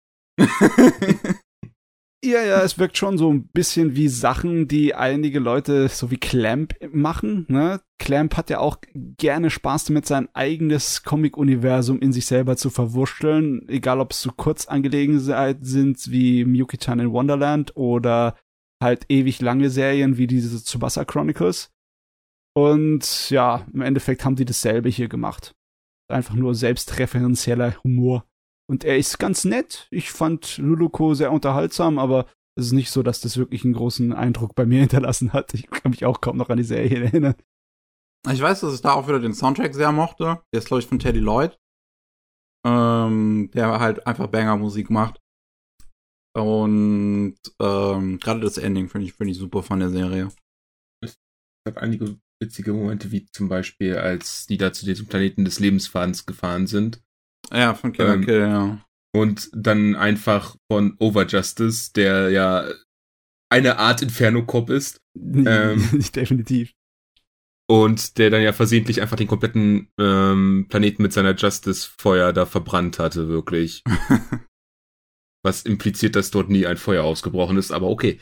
Ähm, oder dass einfach diese, äh, diese äh, Black Holianer äh, versuchen wollten, das, äh, die erste Liebe einer Mittelschülerin zu kriegen, weil es das Wertloseste ist, was sie sich ausdenken konnten. So, Man, man merkt schon an der Art und Weise, wie du das erklärst, dass es sehr, sehr pleplem ist. Und zwar auf die gute Art und Weise. Genau.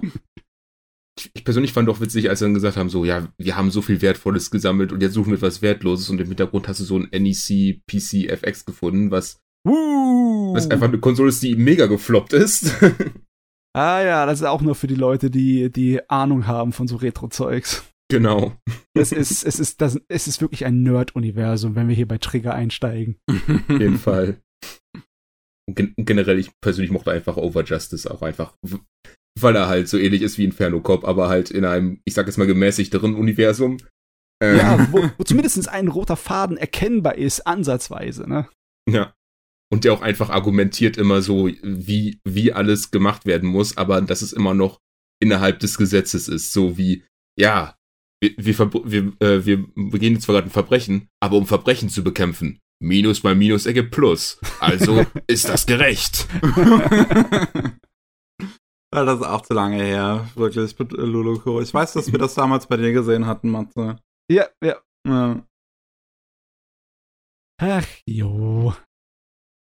Aber in der gleichen Saison hat sich Träger mit ähm, ja, Madi Okada zusammengetan, mhm. mehr oder weniger. Gibt ja, glaube ich, so ein paar Geschichten, dass Mario Okada nur so den Scrum Faden, glaube ich, so geschrieben hatte. Und dann wurde aber ihr Name mehr präsenter in die Credits gepackt. Ja, jo. Da hatte sie, glaube ich, irgendwann mal selber was von erzählt.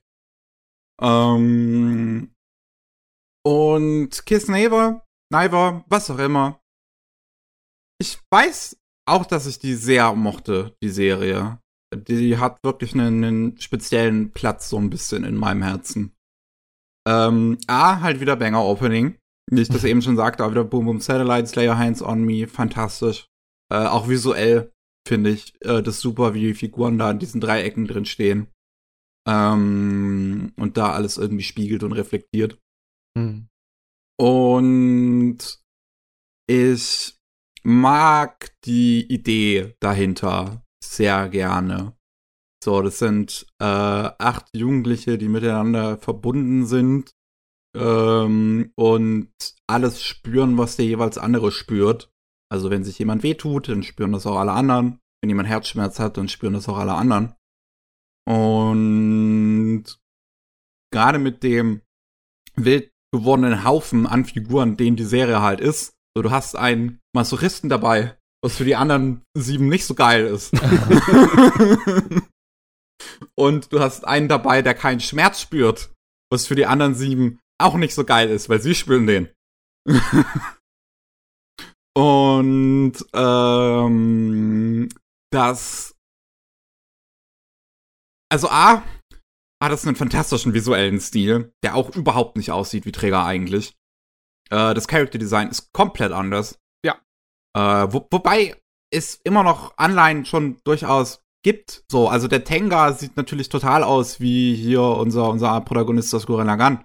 Ja, du, ähm, merkst, du merkst es an der Animation eher, ne? Wenn die, äh, besonders wenn die Charaktere viel ähm, Emotionen zeigen oder viel äh, ja, animierter sich unterhalten, dann merkt man schon die, die, die Triggergenetik.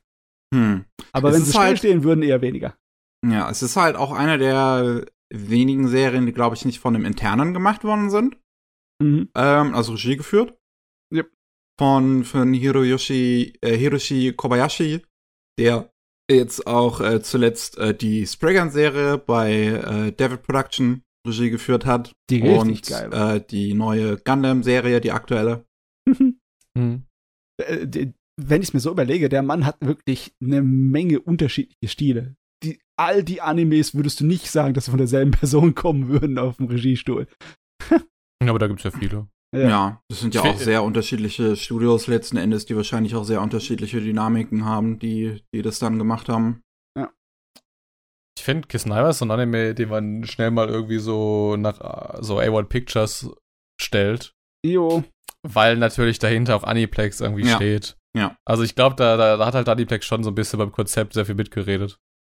Ach Wahrscheinlich. Ja, ja. Ich kann mich noch erinnern, dass ich nicht so begeistert war von der Serie. Ich hatte irgendwie war das wahrscheinlich nur so eine emotionale Reaktion, dass es mir nicht weit genug geht. Also ich, ich fand irgendwie, dass eine Menge Potenzial da ein bisschen so verspielt wurde bei der Serie und es, es mehr so eine seichte Unterhaltung war. Ja, man hat irgendwie dieses, dieses Konzept so, was Miki ja schon sehr, sehr gut beschrieben hat, das ja, auch irgendwie sehr total interessant und neu war. Ja, ja, also. Aber es, es wusste, glaube ich, nicht, ja. wo wohin dann so. Also was. Was will man dann daraus so, so an Aussagen generieren und so? Ja, am Ende war es halt dann so, dass es halt Teenies sind und die auch ein kleines bisschen dann halt wieder so kleine Liebesbeziehungen hatten oder sonstige Be äh, Entwicklungen in der Beziehungen. aber halt, wenn ich es vergleiche mit anderen Sachen, war es halt einfach zu kurz, die Serie für mich. mit zwei Personen kannst du halt hm. nicht so viel machen. Also, ja, weiß ich nicht. Ich kann das schon, schon verstehen, dass man da vielleicht nicht so äh, äh, eine emotionale Verbindung auch aufbauen konnte mit seiner Zeit. Ähm, mir hat es halt damals, weiß ich, wirklich noch sehr äh, gefallen. Ähm, und was, was mir besonders halt in Erinnerung dran bleibt, ist, dass es, glaube ich, eine so der ersten ernsteren Medienerfahrungen, die ich auch mit queeren Figuren hatte, war. Muss, muss mich vielleicht äh, nachvollziehen bei mir, aber ich komme halt aus dem absoluten letzten Dorf in Thüringen, wo äh, ja halt jeder jeder ein genormter Nazi ist, so gefühlt. Ähm, und ähm, ich fand, dass das, das hat, glaube ich, auf längere Zeit, würde ich sagen, dass die Serie mir gewisse Augen mit der äh, Figur von Maki geöffnet hat, die ja äh, bisexuell ist, die eine äh, lesbische Freundin hatte und der, auf deren Hintergrundgeschichte besonders viel in der Serie auch eingegangen wird. Ich glaube, sie ist eine der Figuren, äh, die, die am meisten Screentime bekommen in der Serie, weil sie halt so einen unglaublich großen inneren Schmerz hat, der die anderen belastet. Ähm, und äh, wie damit umgegangen wird, weiß ich, dass mir das sehr, äh, ja, ich glaube, auf lange, lange Sicht was in mir äh, geprägt und ausgelöst hat. Es war auf jeden Fall ähm, eine der ersten Serien, die ziemlich anders waren. Also, wenn, wenn du jemanden verwirren willst und sagst, hey, das ist Studio Trigger, dann schmeißt du ihm Key Sniper hin, dann Killer Kill und dann noch mal was ganz anderes. Äh, dann noch mal, genau, dann noch Gridman. Und dann ist, dann denkt die Person sich auch, äh, ja, die machen ja, was sie wolle. Da gibt's ja keinen Reim. Ach so, ja, schon. Ja. Ähm, ich würde sagen, wir haben noch ein bisschen was vor uns. Wir machen an der kannst Stelle. Du, kannst du vielleicht eine Sache noch? Ja. Ich habe es irgendwann mal gelesen, dass Kiss Naver mit Killer Kill irgendwie so abfallproduktsmäßig äh, zusammenhängt und entstanden ist, die uh, Idee. Wüsste ich. Also, das wüsste also, ich jetzt nicht. Also in der Serie merkt man davon nichts. Also ich könnte mich an keinerlei Verbindungen erinnern. Ich dachte, ich dachte, das Konzept käme, käme halt von, von Okada und sie hat ein bisschen angefangen daran zu schreiben, aber im Prinzip war das meiste, was sie geschrieben hat, von ihr umgeschrieben. Also äh, von anderen. Also das, was von ihr geschrieben wurde, wurde dann von anderen umgeschrieben. Ich müsste halt nochmal rein äh, recherchieren. Wahrscheinlich wurde das irgendwann mal auf der Anime Expo gesagt, wo Trigger halt jedes Jahr irgendwie Panels hat.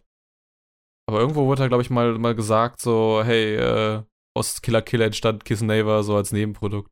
Hm. Aber vielleicht ist auch nur so auf einer Produktionsebene irgendwie als Nebenprodukt, dass dann irgendwie, was weiß ich, ein Produzent bei Aniplex Killer Kill Fan war und dann sagte, okay, macht mal dann lass uns mal was zusammen machen. Ja, das Team will ich. Oder so. Ne? Kann ja sein, ja. aber ansonsten gemerkt hat man hier nichts von, wirklich. Nee, eigentlich nicht. Ich dachte, ihr okay. könnt mich belehren. Dann, wir machen an der Stelle eine kurze Pause, atmen alle mal durch und haben noch, wie ich eben sagte, ein paar Träger Anime vor uns. Ähm, daher bis gleich.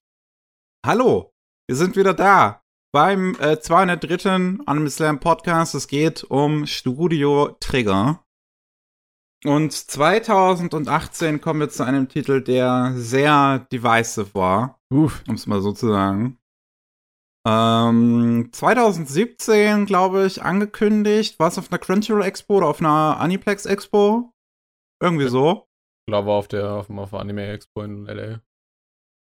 Und ähm, die, die Zusammenarbeit, wo sich äh, Leute, die auch nur so ein bisschen oberflächlich zugegebenermaßen dann mit Anime so zu, zu, mit den Credits sich, sich beschäftigen, das ist okay. Das ist okay.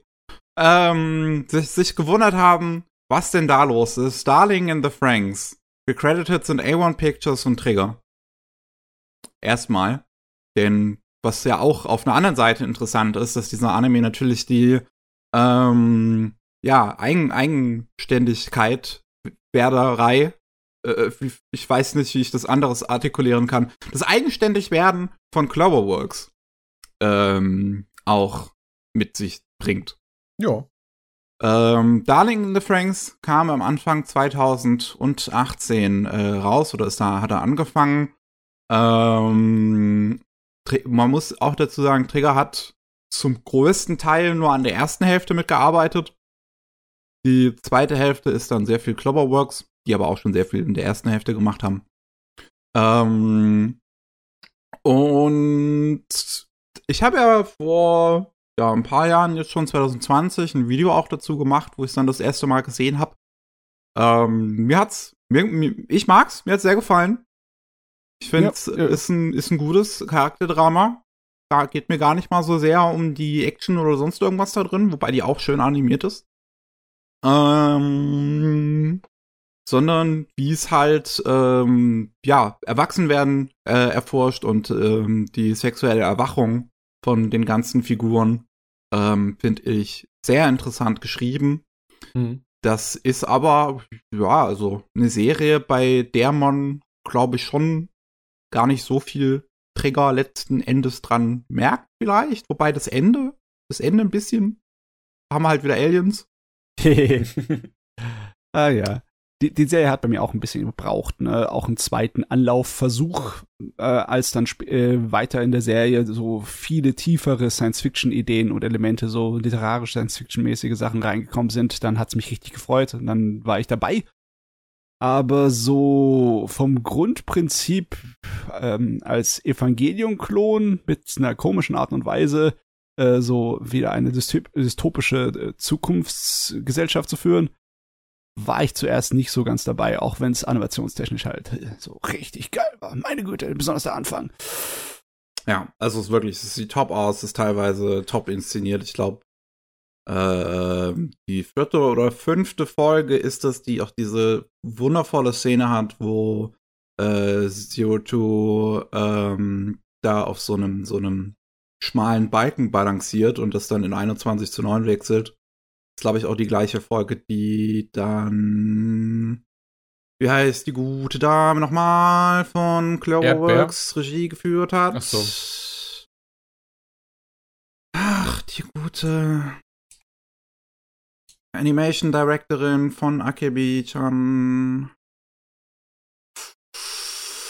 Das ist das Wichtigste. Ich hasse mein Leben. Äh, nee, ich meine, das ist das wichtige Information. Die, die bei Akebi-chan die Animation geführt hat. Weil ja, da sieht man, dass die vollkommen plemplem wahnsinnig super talentiert ist.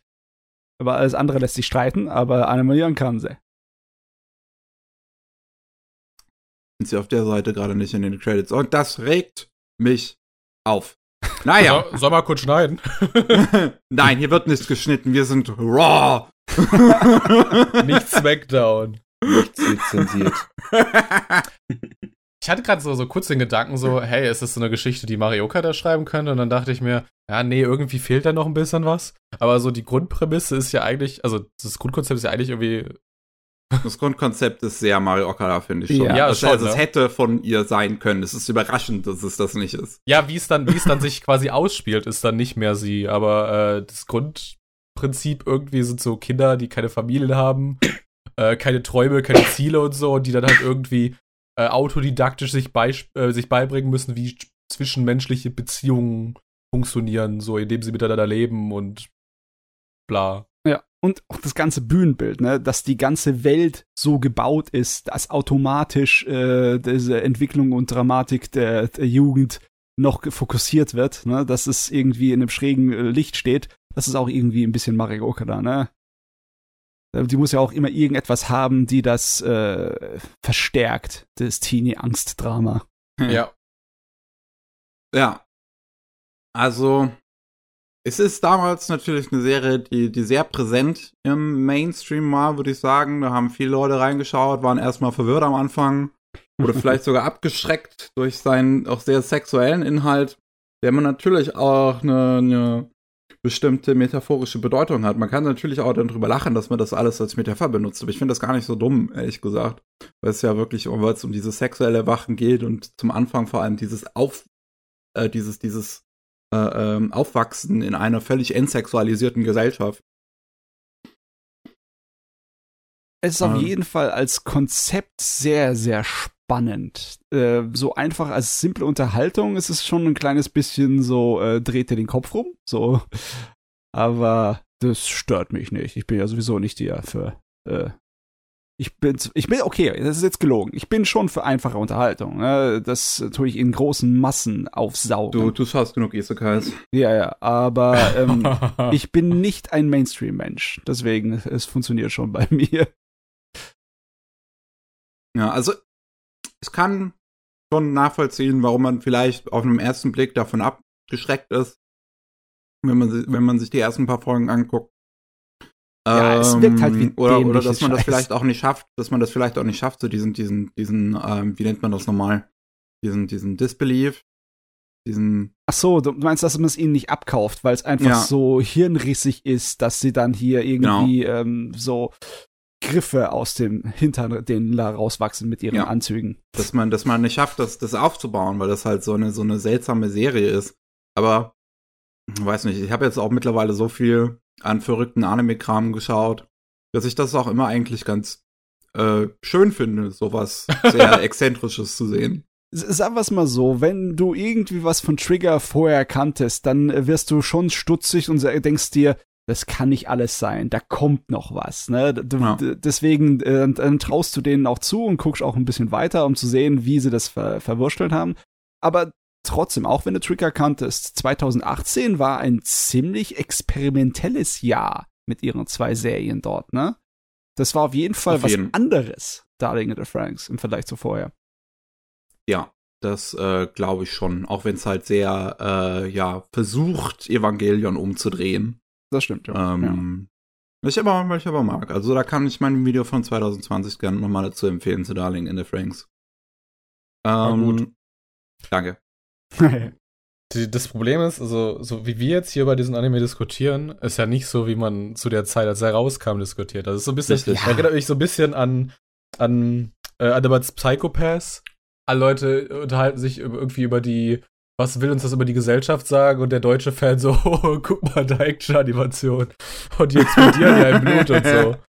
äh, also ich glaube, es war 2018 war es halt nicht zu überhören, als diese eine Szene war, wo Ichigo ähm, den Protagonisten Hiro einfach geküsst hat, obwohl oh der ja nein, eigentlich ja, die Waifu Wars. Oh mein Gott, das ist Evangelion all over again. aus Zero Two stand. Und damit hat Ichigo nämlich Goros äh, Herz, also seinem Part, also ihrem Partner dann gebrochen und hat das einzig Weißt du eigentlich, funktionierende Team so mit Zero Two und Hiro und auseinandergebrochen. ich weil die kriegen finde, ihre Kraft ja aus ihrer Zuneigung zueinander.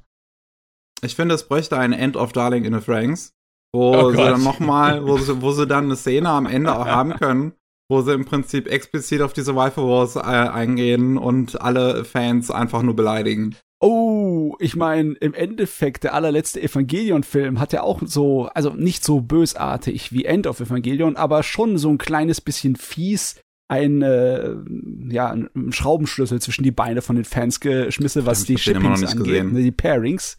Ne, wer am Ende mit wem endet. Das ist, auch absichtlich von Anno gemacht worden. Und ja, es wäre schon lustig gewesen. Aber ja, was durch das Internet ging damals, waren logischerweise die Charaktere. Alle haben irgendwie äh, sich einen Spaß gemacht aus Zero Two, weil das war halt auch ein super lustiger Charakter. Ich finde ich find die auch total sympathisch, weil die halt so komplett verquert ist. Hm. Also, weiß ich nicht. Vor, vor der Pandemie hätte man sie wahrscheinlich noch positiv äh, konnotiert Querdenker nennen können. äh, ja, jetzt kann ich das leider so nicht sagen. Aber Es ihr ist wisst so mit, mit ein dieser Freigeist. Erklärung vielleicht, was ich meine. auch, auch Freigeist ist heutzutage Verschwörungstheoretiker. Verdammt. Echt? Ach Gott, ich hasse es, wie die Wörter. Äh, Okay, dann benutzt man halt andere Wörter. Gib Ja, mir einen müssen Moment, ich gehe auf synonyme.de. Müssen neue, neue Wörter schaffen.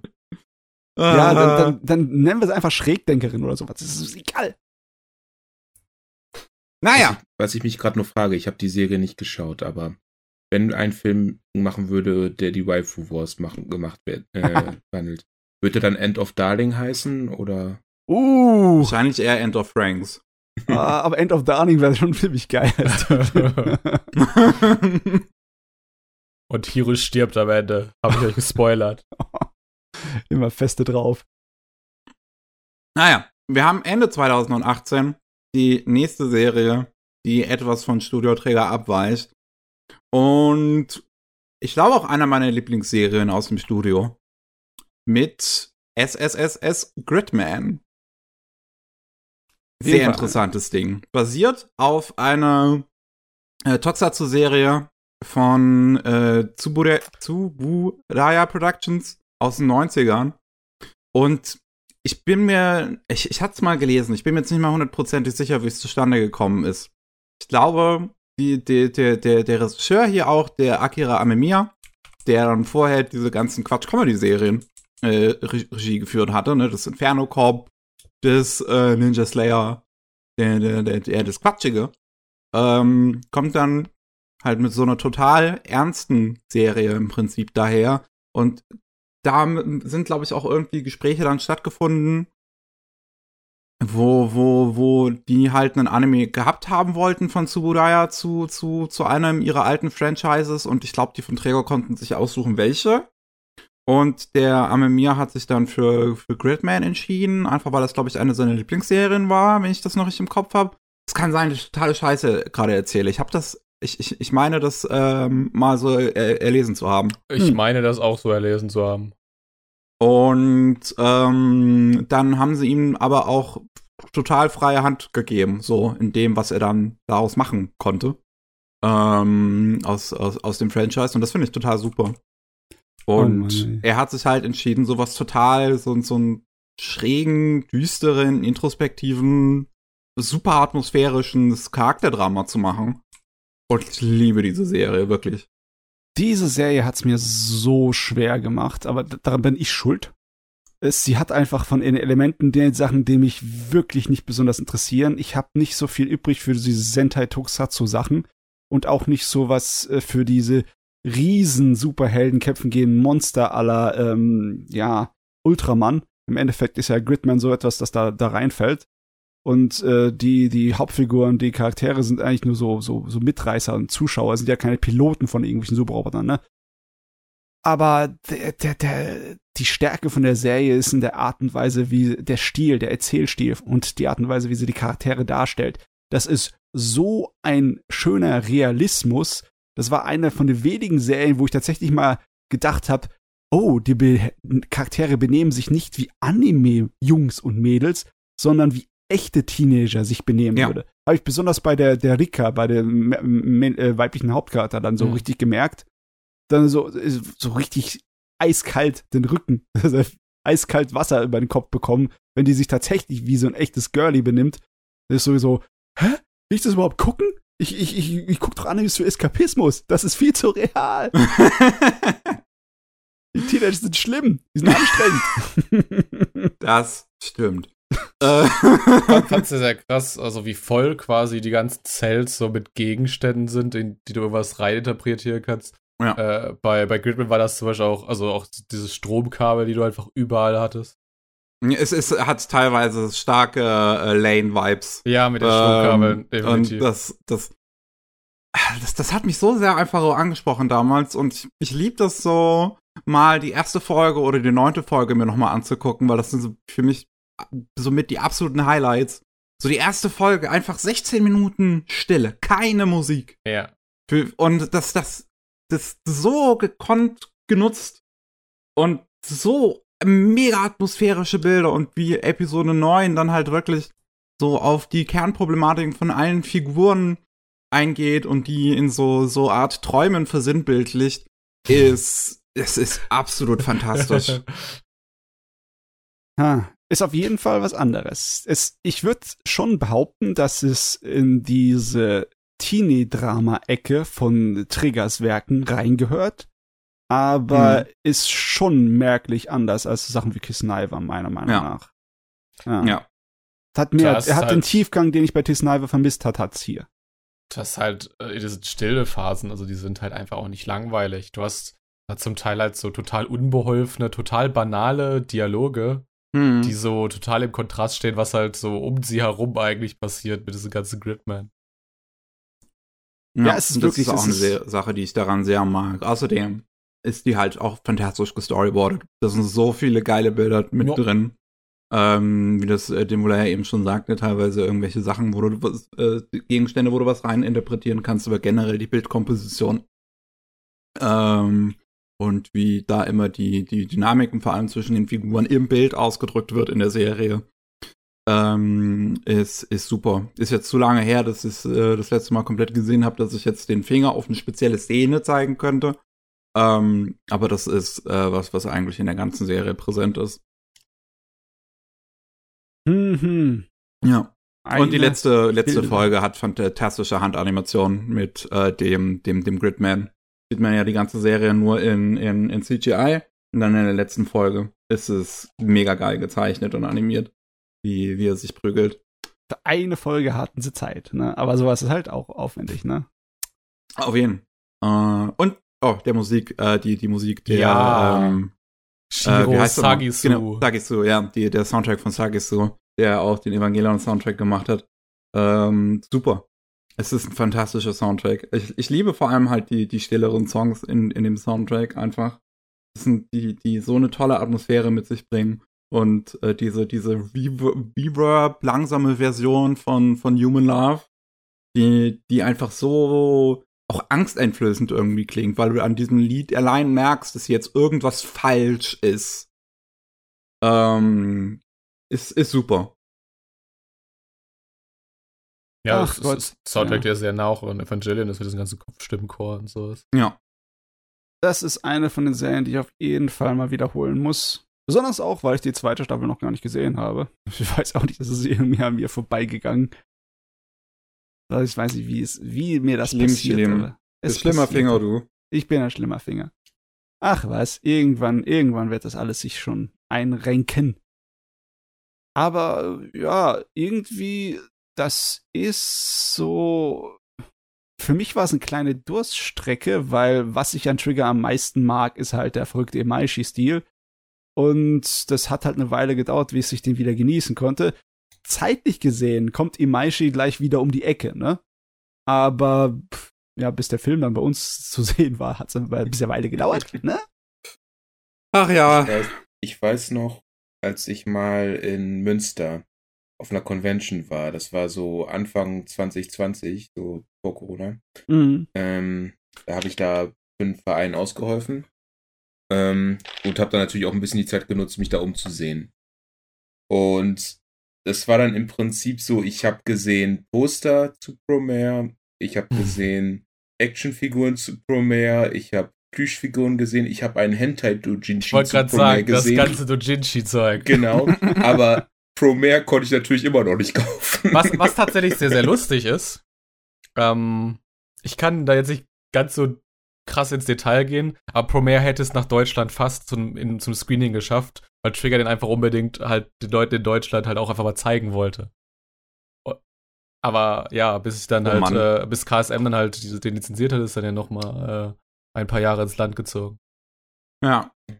Aber ich kann das nachvollziehen, woher ihre Intention stammt, weil im Endeffekt der Film ist nichts anderes als ein Gucke mal her, das bin ich vom Imaishi, ne? Er hat im Endeffekt alles, was ihn ausmacht, aus all den also seinen Animes von vorher da drin einfach verwurstelt, so reingestopft. Das Ding ist richtig voll. Das ist, ja, das ist ein Erlebnis, diesen Ist- Film zu gucken. Ist das jetzt auch unser nächstes Thema? Ja. Ich denke mal schon. Wir sind bei Promare.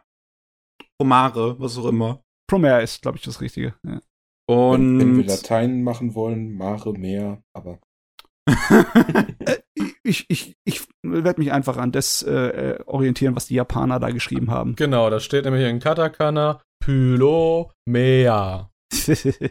okay. Und äh, ja, das ist so ein, ein, ein mega Blockbuster-Trägerfilm quasi, der in zwei Stunden alles hat, was man an Träger liebt.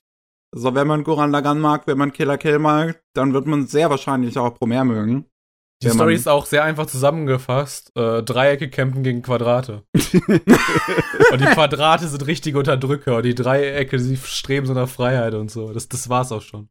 Ja, aber ja, okay, die faschistischen Unterdrücker hier sind, äh, diesmal haben sie zumindest einen halbwegs Grund, ne? Auch wenn, ja, die Art und Weise, wie es dann durchgeführt ist, sie nicht zu Gutwichten macht, sondern sie bleiben die Bösewichte. Also so, so kompliziert wird's hier nicht. Sowieso, der ganze Film ist überhaupt nicht kompliziert. Nee. Nee. Aber es ist, äh, es ist schon spannend genug gemacht von der Story, dass sie einem bei, ähm, bei Laune hält. Aber größtenteils wird das Ganze getragen durch fast schon endlose Action. Also Ja. triggerartige Imaishi-Action. Wirklich, das ist äh, eines von den Sachen, wo es dann so viel auf einmal ist und so, äh, so viel am Stück, dass ich es schon anstrengend finde zu gucken, in vielen Fällen. Es ist, äh, die Übersicht geht einem leicht verloren. Das fliegen Das ist auch so eigentlich einer meiner einzigen Kritikpunkte, die ich so an dem Film fast schon hab. Dass der hat halt natürlich auch wieder dieses Kazuki-Problem. Es geht einfach nur noch am Ende darum, sich immer wieder zu überbieten. Bei einem Promare ist es jetzt aber nicht so schlimm, weil es halt ein Film ist. Da hält das nicht so lange an wie jetzt bei einem Killer Kill. Ähm, und äh, äh, ja, das ist halt teilweise so over the top von Anfang an, dass das Ende gar nicht mehr so besonders wirkt im Vergleich. Ja. Und das ist so das Einzige, was es runterzieht. Aber das ist wie so ein Nitpick fast schon, das anzumerken. So, das, Äh. ist, am- das ist am Anfang zu geil, deswegen fühlt es am Ende nicht mehr geil an. es, ja, es ist, äh, zwei Stunden reichen halt nicht, um äh, runterzukommen von dem abgedrehten Zeugs, ne? Dass dann das am Ende wieder frisch und noch abgedrehter wirkt. Das ist, aber obwohl, ja. obwohl sie dann hinterher gegen Ende dann ja im Space sind. Ja, obwohl sie, ja. Und ich finde es so hellig, wie am Ende so richtig das kleine Kind rauskommt, wenn sie ihre Angriffe mit irgendwelchen übertrieben geilen Namen besetzen und dann was das alles da rausschleppen, ne? So dieses Science-Fiction-Getab. Ja, diese Waffe haben wir benutzt, dass wenn wir mit dem Raumschiff einen anderen Planeten besiedeln, dass wir das und das machen können, dass wir durch den Boden durchbrechen können, um Frischwasser zu holen, aber es ist auch gut als Waffe zu benutzen gegen dich. Es ist so herrlich. Es ist wie ein kleines Kind mit seinen Spielzeugmeckers. Es ist wunderbar. Ja. Ich weiß noch, äh, weiß noch zu diesem, diesem Anfang, dass ich da so dezente Vibes hatte, so von diesem Mutafukas, falls ihr den kennt, von Studio 4 Ja. Degree. Ja, ja. Äh, ja, kann vielleicht auch so daran, daran liegen, dass ich, dass ich ähm, nicht den, nicht den größten Bezug von, von äh, Trigger habe, aber irgendwie sieht man, hat man bei ganz vielen Trigger-Werken äh, Werken so einen, so einen leichten Studio 4 Degree-Vibe immer. Finde ich. Ich glaub, Und das liegt hier- einfach daran, halt dass es beides sehr exzentrische Leute sind, Ja. die gerne Anime machen. Die, Also gern, die, gerne ihre, die, die gerne ihre Geschichten im Weltall ändern. Was, das auch. Was, was ich schön bei Promare fand, ist, dass es ist zwar ziemlich, ja, na, klassisch wollte ich jetzt schon sagen, aber es ist ziemlich typisches Imaishi vom Design, vom Stil, von Animationen und allem anderen verrückten Kram. Aber sie haben auch ähm, eine Art und Weise, das Ding darzustellen von Farben und von Formen, Von Formen. ja, besonders von Formen und von der Computergrafik, die es schön frisch und neu macht. Auch wenn man äh, den Triggerstil schon zu genügen kennt, das Ding sieht schon eigens aus. Es sieht schon anders aus. Und ich muss echt sagen, das ist eine Verbindung von 2D und 3D, die wirklich so ziemlich ohne irgendwelche äh, erkennbare ähm, ja, Schweißnähte ist. Das ja, ist also ich finde es wirklich, wirklich stark und auch eine so insgesamt, was die ganze Animationslandschaft angeht, nicht nur Japan, wirklich eine der stärksten Verschmelzungen und, und besten Verschmelzungen von 2D und 3D. Es äh, funktioniert richtig gut. Und ähm, das wirklich visuell absolut, absolut fantastisch. Ich finde es auch, auch echt, also das ist, ich habe das so ein bisschen lächerlich gemacht, das ist mit Dreiecke gegen Quadrate, aber in diesen ersten Minuten, wo diese, diese Feuerwehr da ihren Einsatz hat, um einen von diesen Burnish äh, zu löschen, Mhm. ähm, diese ganzen Hochhäuser mit ihren Qua ex extremst versimplifiziert quadratischen äh, Formen, Ja. ähm, es hat was Bedrückendes auf dich so. ja, es hat schon was von Brutalismus, ne? Ja. Von Hm. dem Architekturstil. Und logischerweise, dass da die ganzen äh, Eiskugeln alle so ähm, Quader sind, ne, die gefeuert werden.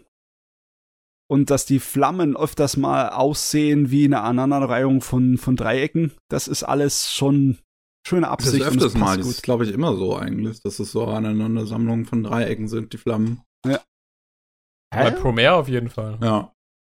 ist ein feines Ding, das Promare. Auch wenn es im Endeffekt nur das Wiederkauen von Sachen ist, die wir schon, ja, ein paar Mal gesehen haben. In Killer Kill, in Gurren Lagann, in Mhm. etc., ne?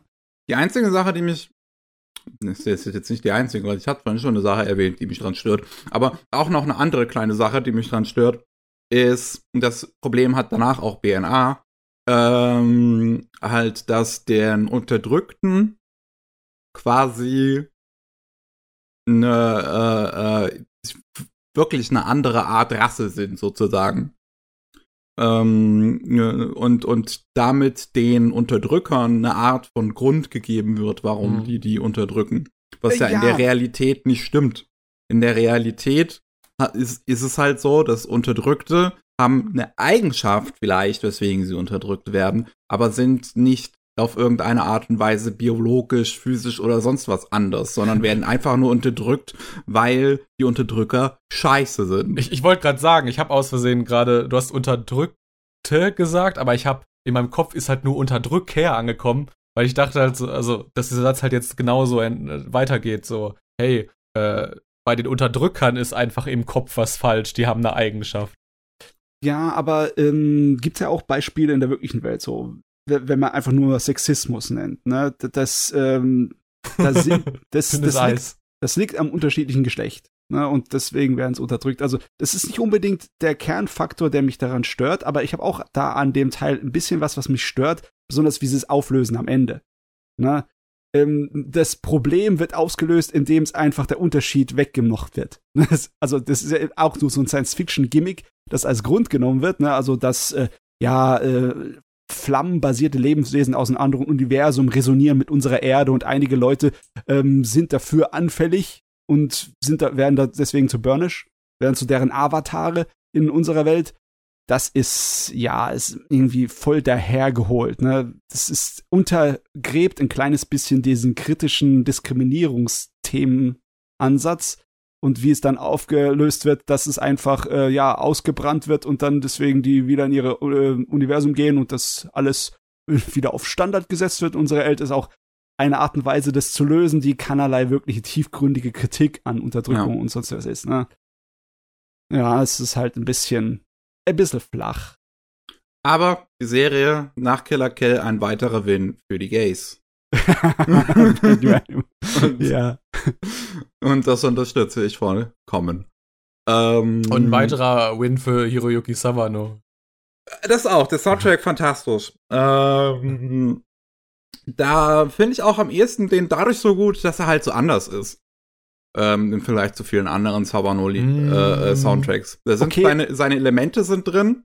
Das, das Hauptlied. Ja, gerade das Hauptlied, ja. Ja, das ist schon sehr Savano. Aber ja, die anderen Sachen sind schon, hat er sich ein bisschen bemüht, ein bisschen mehr anders zu machen. Gerade mit ja. diesem, diesem, diesem hier, das Oa, Oa, Oa.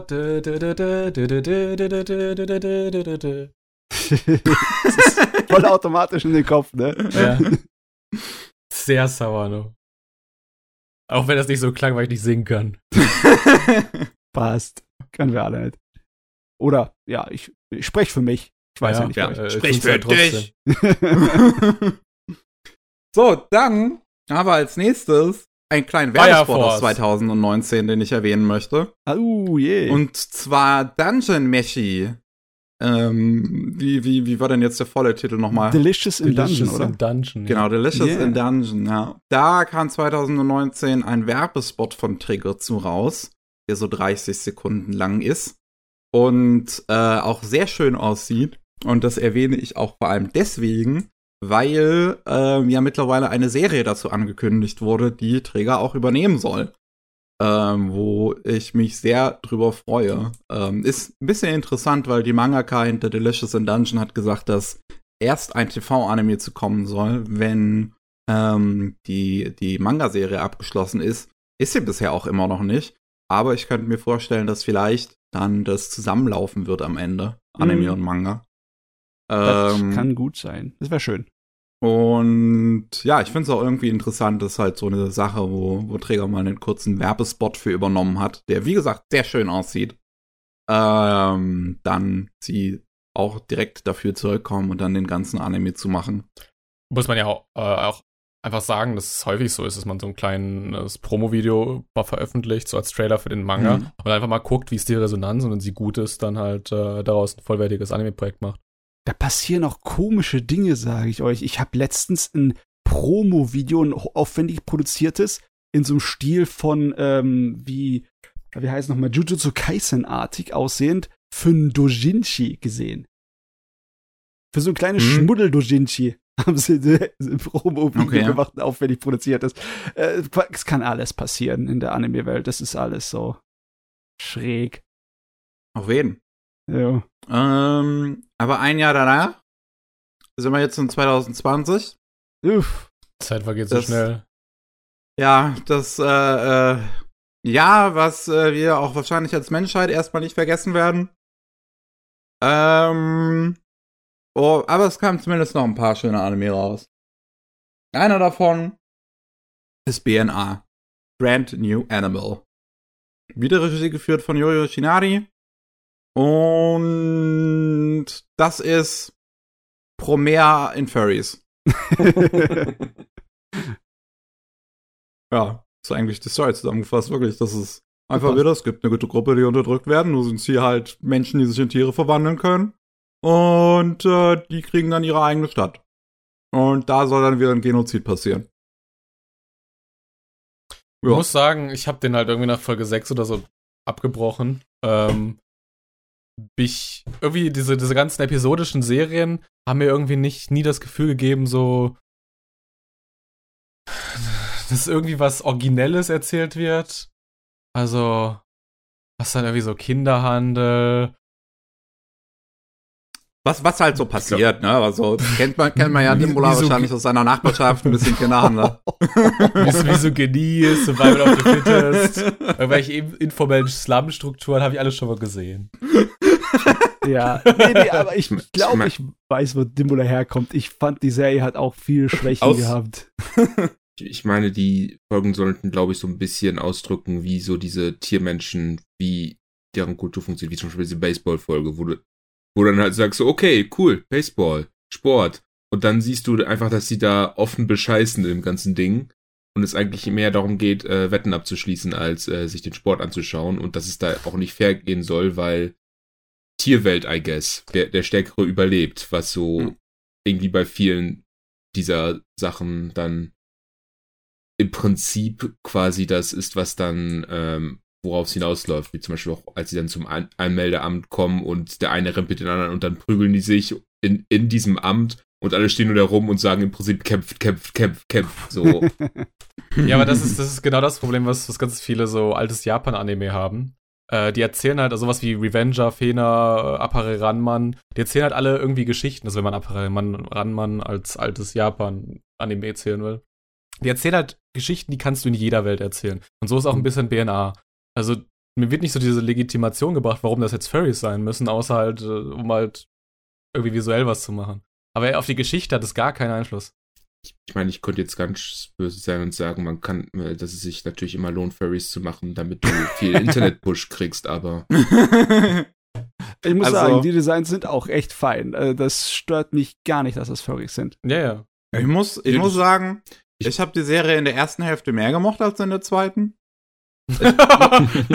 Schlechtes Signal schon mal für mich. Ich habe alles richtig gemacht anscheinend. Ich, ich mochte das Episodische tatsächlich und so ein bisschen das Erkunden der Stadt und was da alles so vor sich geht und Michiru lernt alles so ein bisschen kennen an der Seite von diesem großen Wolf-Dude und die haben da so eine coole Beziehung und alles. Und die zweite Hälfte versucht dann halt so eine Story zu erzählen, die halt, wie gesagt, wirklich im Prinzip dann nochmal Promare ist. Ja. Und das ist, ja, fand ich langweilig. ich meine, was ich so ein bisschen auch sympathisch an der Stadt fand, du hattest halt immer so diese paar Figuren, die auch immer wieder aufgetaucht, so ein bisschen wie wenn du bei den Simpsons so gewisse Springfieldianer hast, die halt immer wieder Ja. so ihren Job quasi haben, wie dass du dann äh, den einen Nerz hast, der dann immer wieder äh, dich irgendwie, irgendwie versucht, äh, Michiro um ihr Geld zu bringen. Oder diesen einen klopsigen kleinen Jungen, der da von, vom, Basket vom Baseballteam ist, der halt jetzt nicht gerade viel Geld hat, aber sich immer in irgendwelche Schwindel einlässt, einfallen lässt und dann irgendwie so ein bisschen blöd dasteht am Ende, keine Ahnung, dass du sagst so, hey, ich habe hier dieses, dieses Gerät gekriegt, womit ich endlich mein vergiftetes Wasser reinigen kann. Und es, und die Schulden, die ich dafür genommen habe, die sind gar nicht mal so stark. Und kurz darauf kommt halt so die Mafia und, und will ihn da jetzt äh, umbringen, weil er seine Schulden nicht bezahlen kann, so ein Mhm. bisschen. Also, ja, ich, ich hab's wirklich, ich hab die Serie weitaus mehr gemocht, als er halt wirklich die Stadt und die Figuren versucht halt zu erkunden, anstatt da ähm, was Politisches am Ende zu erzählen, wo ich in der Botschaft natürlich vollkommen dabei bin, so Antirassismus und alles. Aber ja. das macht's halt einfach nicht auf eine interessante Art und Weise. Das, ist, das ging ja schon, also los in der ersten Folge, wo die Regierung irgendwie diese, diese Tiermenschen angeheuert hat, um Chaos zu shiften, um der hm. Regierung der Menschen dann selber Argumente zu geben, um die Tiermenschen auszulöschen. Tolle Botschaft, aber ist jetzt nicht so super originell, ne. Und da, dagegen stehen halt so diese ganzen coolen Animationen, weil also die Tierbewegungen sind sehr, sehr akkurat, wie ich sie zuletzt irgendwie so bei einem Beastars gesehen ja. habe. Es hat auch viele handanimierte Hintergründe, das ist auch schön. Äh, in den ganzen Kämpfen, die haben, die haben so Dynamik, weil die Gegner alle so wie Flummis rumbouncen. Hm. Ja, Yoshinaris äh, große Animationsregie. Der Kerl ist immer noch. Wenn der auf dem Stuhl sitzt, dann sieht man es schon wieder an der Art und Weise, wie die Sachen animiert sind. Und äh, auf dem Monitor in Folge 1, äh, diesen großen Monitor in der, in der Menschen, äh, in der Tiermenschenstadt, äh, läuft Inferno Cop. Big so, so wie es immer auf allen großen Bildschirmen laufen sollte und, und den genau. Trigger-Anime tatsächlich auch tut. ah ja, ein korrektes Universum hier. Ja. Das Ding hat einen fantastischen, fantastischen Soundtrack mal wieder, muss auch wieder erwähnt werden. Hier, äh, ich mag das Opening und Ending, sind beides super Lieder, richtig chill, Lo-Fi-Stimmung. Und weiter transportiert wird es durch die Musik von Mabuna Maba Noir, der dann auch den Soundtrack von Megalobox zum Beispiel gemacht hat. Das heißt zum Beispiel, das ist der einzige Soundtrack, den er gemacht nee, hat. Kids on the Slope. Hat er die Komposition übernommen halt von den Liedern, die bereits existieren, glaube ich. Also er hat keine eigenständige neue Musik okay, dafür gemacht, sein, soweit ja. ich weiß. Nee, nee, also, also du meinst halt quasi die, die ganzen Jazz-Songs hat er umgekomponiert. Ja, genau. genau. aber, aber Kids on the Slope hat auch äh, einen Großteil an Dingens, an, an so. Hat er auch eigene Musik dafür gemacht? Ich weiß nicht, ob er sie gemacht hat, aber soweit ich das weiß, ja. Hm, muss ich mal nachgucken. Na gut. Ähm, aber der Soundtrack wirklich, ähm, also ich, ich mag die Musik von, von ihm. Ähm, und Brand New Animal ist auch super Soundtrack. Mega chill.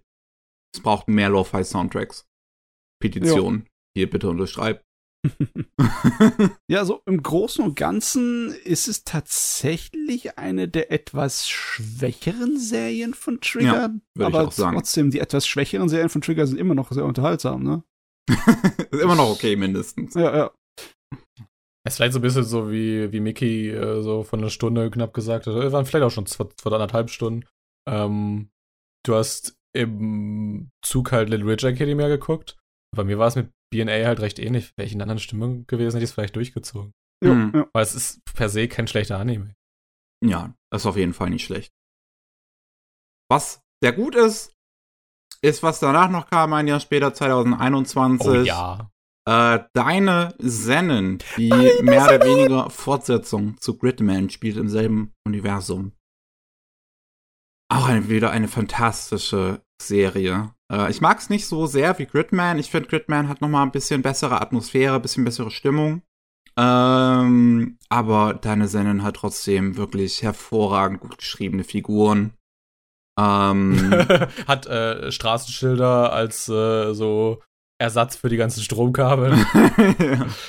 Fand ich, fand ich auch eine schöne Metapher, um so die, auch sehr naheliegende Metapher, um die Verwirrung so ähm, dieser Jugendlichen darzustellen. Passt auch wieder zu, zu, zu der Historie, äh, so ein bisschen mit Gainax, weil das ja auch ein Stilmittel ist, was anderes. Oh ja, ja, benutzt. stimmt, in, in, in, den ganzen Dingern, in den ganzen Evangelion-Sachen, ja. Ja. Ähm, es hat auch mehr Handanimationen dieses Mal. Also es ist ein bisschen weniger CGI, was benutzt wird für die großen Kämpfe. Das finde ich auch ganz cool eigentlich. Ähm, weil die sehen einfach so besser aus. Also jetzt nichts, dass ich nichts, was ich gegen CGI hätte. Ich finde, die sehen auch in CGI gut aus, aber die sehen handgezeichnet noch mal besser aus. Hat oh. auch äh, genauso wie deiner Sendung so eine Standout-Episode. Da war das, glaube ich, Folge 10 bei deiner ja. Sendung wo Episode du 10, ja. die Character Designs so quasi so geometrisch, äh, geometrischen Formen so verformt hast und die dann halt, und er dann halt in so einer, in die, die Traumwelten, also oder Traumawelten der einzelnen Charaktere eintauchen kann, der Hauptcharakter, und äh, die dann so Glasscherben Design-Thema-mäßig ja. so zum Zerspringen bringen muss, damit sie wieder in der Realität aufwachen und so. Auch wieder absolut so großartig geschnitten und ja. geführt, auch diese Szenen. Also wie es da halt so, so Ich finde, da gibt's sehr geile Hardcuts immer in dieser Serie, Ja. wenn was passiert und dann plötzlich wupp, bist du woanders. Ähm, und bist aber noch völlig mitgenommen von dieser Szene, die gerade eben passiert ist. Es, es hat diese, also es hat diese, diese, es hat diese, dieses eine, eine, ähm, über die ganze Folge quasi dieselbe emotionale Tonalität, so dieses Thema mit Reue und sowas. Mhm. Äh, ja, und das glaube ich auch, ist auch von demselben Typen gestoryboardet worden, der halt dieses, diese neunte Gridman-Illusionswelten-Episode damals Äh, ja, ja. hatte. War, glaube ich, Nur- derselbe, ja. Nur halt, dass halt diese Folge 10 halt so eine andere Aussage hat. Jo. Also ist, Ähm, ich ist finde eigentlich auch, deine find's auch Sendung im Endeffekt mehr Gridman? Als jemand, der es nicht gesehen hat. Mm. Mehr, ein bisschen, aber deine Sendung hat noch mal ein bisschen anderen Ton. Ja. Es, Ähm. aber, es spielt aber auch trotzdem, spielt deine Sendung sehr mit Erwartungshaltung. Also, ähm, du hast sehr, sehr viele Parallelen, also ganz, ganz viele Sequenzen, sogar, sogar die ganze die Öffnungssequenz und, und ganz, ganz viele Shots und so sind aus Gridman einfach übernommen. Hm. Dass du irgendwie so dieses. Also, es will dir diese Parallelen irgendwie aufzwingen, aber äh, nee, es ist schon anders, ja. Okay, okay. Ja, also es, es, es hängt natürlich auch mit, miteinander auch irgendwie zusammen. Du hast ja dann die Figuren auch aus, äh, oder, oder Figuren aus Gridman kommen jetzt hier nochmal vor, ein bisschen älter. Ähm, weshalb ich sehr gespannt immer noch bin, was sie jetzt aus dem Film dann jetzt machen mit, mit äh, Gridman äh, X Deine Sennen. Ähm, weil die ja beide irgendwie dann gleichzeitig existieren, aber was dann keinen Sinn ergibt, weil dann hättest du von den gleichen Figuren sowohl ältere wie jüngere Versionen, vielleicht Paralleluniversen, who knows. Äh, ich habe aber auf jeden Fall? Bock drauf. Also, wenn man ähm, so, ja, was, was ein bisschen ruhigeres, so sehr realistisch geschriebene Figuren noch haben möchte, ich finde, Gridman hat das noch nicht so ganz gemacht. Gridman hatte noch so ein bisschen dieses typische Anime-Voice-Acting. Aber was ich bei deinen Sennen auch wirklich äh, interessant finde, ist wirklich diese Entscheidung, auf einen sehr realistischen Ton da auch zu gehen. Also die meisten SynchronsprecherInnen sprechen das nicht auf so eine typische Art und Weise in dieser Serie, wie man sonst das Anime kennt, sondern halt so ruhig und realistisch, wie man jetzt wirklich mit jemandem reden würde, so wie es auch bei, welche Serie war das, die das noch gemacht hatte? Isekai Grimgar, Ah wie es ja, bei okay. Grimgar ist, ja. Ähm, ich glaube, am besten kann man so, so die daran unterscheiden, so Gridman und deine Sennen an dem, was dieses SSSS am Anfang bedeutet. Bei Gridman war es, glaube ich, irgendwie Special Signature to Save a Soul, also ein Held im Fokus. Und Mhm. bei deiner Sennen, hilf mir auf die Sprünge, Mick- Mickey, weiß es noch? Ich weiß es gerade nicht, nee. Ich bin aber schnell im Googeln, das kriege ich hin. Äh, Scared Souls Shine Like Stars, also eher so, äh, ne, Hm. geschundene Seelen, die gemeinsam Ja. ihre, ihre, ihren Wert ausdrücken. Ja. Ja. Mai, mai, mai. Ja. Ich lieb's. Ich will, noch, ich will gerne noch ein paar Mal Ja sagen. Ja. Gut. Oh, oh, oh. Es, es geht voran. Wir haben ja Mhm. nicht mehr so viel übrig. Ja. 2021 sind wir noch. Ähm, bisschen im Angst. Sommer ist es dann, glaube ich. Ja, es ist noch im Sommer. Star Wars Visions kommt raus. Und wenn ich mich richtig erinnere, sind zwei Episoden, glaube ich, von Trigger. Ja. Mhm. Kommt hin. Ich habe es nicht gesehen. Deswegen überlasse ich euch die Bühne. Du, die eine So. Episode, die brauchst du nicht sehen, die kannst du dir in deinem bildlichen Kopf sofort vorstellen, was ist äh, Hiroyuki Imaishi und dann tun sich halt zwei äh, Leute mit äh, Lichtschwertern mitten im Weltraum auf einem Sternzerstörer bekämpfen und es ist genauso verrückt, wie Imaishi es verrückt machen kann. es, es dreht So. völlig am Rad, ist herrlich. Einfach, einfach so, wie man sagen würde, er macht Star Wars. Und das, was du dann dir vorstellst, ist genau das, was passieren wird. Ja. Also er ist vorhersehbar ein kleines bisschen, aber das ist bei dem keinerlei Nachteil. Es ist bei zwölf Minuten Anime jetzt auch einfach mal verschmerzbar. Total, Ja. ja. Äh, Das war auch tatsächlich mal eine Sache. Ich bin da ja, also bei Star Wars habe ich mich ziemlich weit zurückgehalten, spätestens seit Disney das gekauft hatte. Mhm. Aber das war dann auch so ein Moment, wo ich dachte, weißt du was? Star, ich gehe jetzt mal auf YouTube, Star Wars Visions, The Twins Reaction. Ich muss mir jetzt anschauen, wie Star Wars Fans darauf reagieren. Ja. So, wenn du einfach keinen Kontext hast, wer dieser Regisseur ist. Und du das dann gibst. Ja. Das war interessant. Manche waren dann wirklich so, okay, das ist echt cool. Andere waren, das ist doch nicht logisch. Und ich denke mir, ja, das ist nicht logisch. Ach ja. Muss auf jeden Fall erfolgreich gewesen sein, weil vor kurzem wurde dann ja auch Star Wars Visions mit US-Animationsstudios angekündigt. Man Mit mit das aus der ganzen Welt. Ja, wirklich sehr unter international, die Dinger. Ja. Überall kommen sie her. ich kann auch Visions generell, würde ich sagen, empfehlen. Visions ist gut. Äh, besser als ich er erwartet hatte. Ja. Äh, es äh, reiht sich gut ein in diese, ähm, ja, diese ganzen Animationsanthologien zu anderen Serien wie Batman, Animatrix und so. Das passt dazu. Von der Qualität ist auch auf einem ähnlichen Niveau und auch von den Unterschieden. Was man bei Visions gemerkt hat, ist, dass sehr viele Stories nach einem richtig altmodischen Samurai-Drama-Schema gelaufen Ja. sind. Ja, Und das genau dasselbe war auch bei der zweiten Das- Trigger-Episode. ich kann mir doch vorstellen, die haben einfach jedem Studio gesagt, macht mal etwas zu Star Wars. Und jede von denen dachten sich, geil, jetzt können wir japanische Star Wars machen. das sind meine Samurai-Stories, ne? Ja. Ich meine, Star Wars hat schon genug Samurai-Zeugs drin gehabt. Also passt. Ja. Genau. Ja, und die zweite, das war ja der mit denen, wo sie auf diesem Planeten waren, mit den Sith, wenn ich mich richtig im Kopf habe. Das Ja, klingt ja. jetzt sehr allgemein, aber Es ist, äh, oh, man kann es gar nicht erklären, ohne irgendwas zu spoilern. Aber ähm, es ist relativ realistisch, wie so ein Historiendrama auch gehalten. Und selbst die Art und Weise, wie sie da kämpfen, ist äh, mehr wie so ein Samurai-Action-Filmchen. Ist, ja, ist, äh, würde ich nicht auf den ersten Blick als Trigger erkennen. Nee, ich auch Definitiv nicht. Nein, Ich- nein. Nee, ich auch nicht. Die, die haben das ja mal vor der Folge immer so angezeigt. Das Studio, der Regisseur, was ich auch cool finde, weil es ist dann auch so ein bisschen Cloud für Leute, die vielleicht jetzt nicht so in Animes sind. Ähm, aber das war dann auch so, stand so Trigger, okay, was kommt jetzt? Ja. Hätte, hätte ich nicht erwartet. das ist auch hier äh, mal wieder der Otsuka, der Masahiko, einer der Gründer, ne, der sehr so selten Regie führt. Diesmal hat er dazu gegriffen und das hilft schon, dass äh, es äh, gut wirkt, aber auch ein bisschen anders. Nice. Ja. Genau. Also beide auf jeden also beide haben mir auf jeden Fall gefallen. Mann, ich hab's immer noch nicht gesehen, obwohl ich Disney Plus gerade habe. Es ist kurzweilig. Besonders weil, äh, wenn du gerade äh, keinen Bock hast, dass du auf die ganze Sache guckst halt zwei oder so davon und reicht erstmal. Ja, und wie gesagt, das sind halt äh, äh, generell bei Visions, das sind ja alles so einzelne Folgen, die für sich stehen, wo man keinen wirklichen Kontext zu irgendwas anderem braucht. Ja. Außer vielleicht ein grobes Verständnis, was Star Wars ist, was ist ein Jedi, was ist ein Sith, was sind Lichtschwerter. Und das reicht schon. Ja. Dann schließen wir diesen Podcast ab mit. This fire is out of control, gonna burn this city.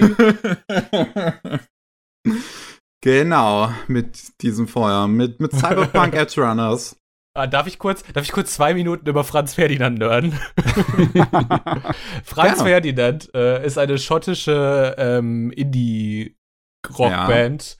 Und äh, der Name Franz Ferdinand ist schon sehr, sehr lustig eigentlich, weil äh, der Tod von König Franz Ferdinand von Österreich irgendwas ja quasi ähm, im Er- Ersten Weltkrieg endete.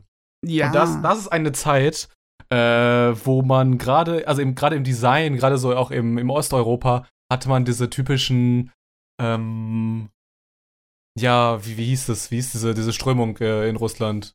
Ähm, ja, quasi diese kommunistisch geprägten äh, Konstruktivismus, äh, so Propagandaplakate hat. Und all deren Alben Achso. sind quasi solche, solche Propagandaplakate, so in diesem Stil gehalten.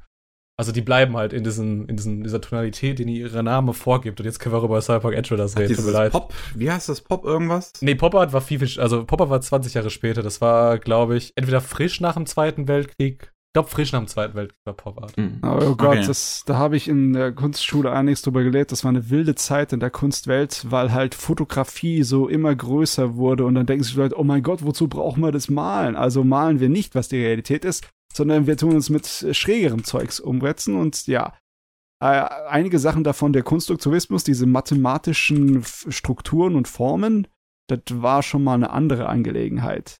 Voll, Aber ja. auch, auch spaßig. Na egal, auf jeden Ach Fall. ja. Edge Runners. Fängt schon gut an, Edge Runners. Mit einem guten Opening. Sowieso, die ganze Musik in Edge Runners ist sehr gut gewählt. Auf jeden Sehr, sehr gut. Das ist also. Ha, es ist, es ist eine Serie, die ist gut. Wünschte, sie wäre besser.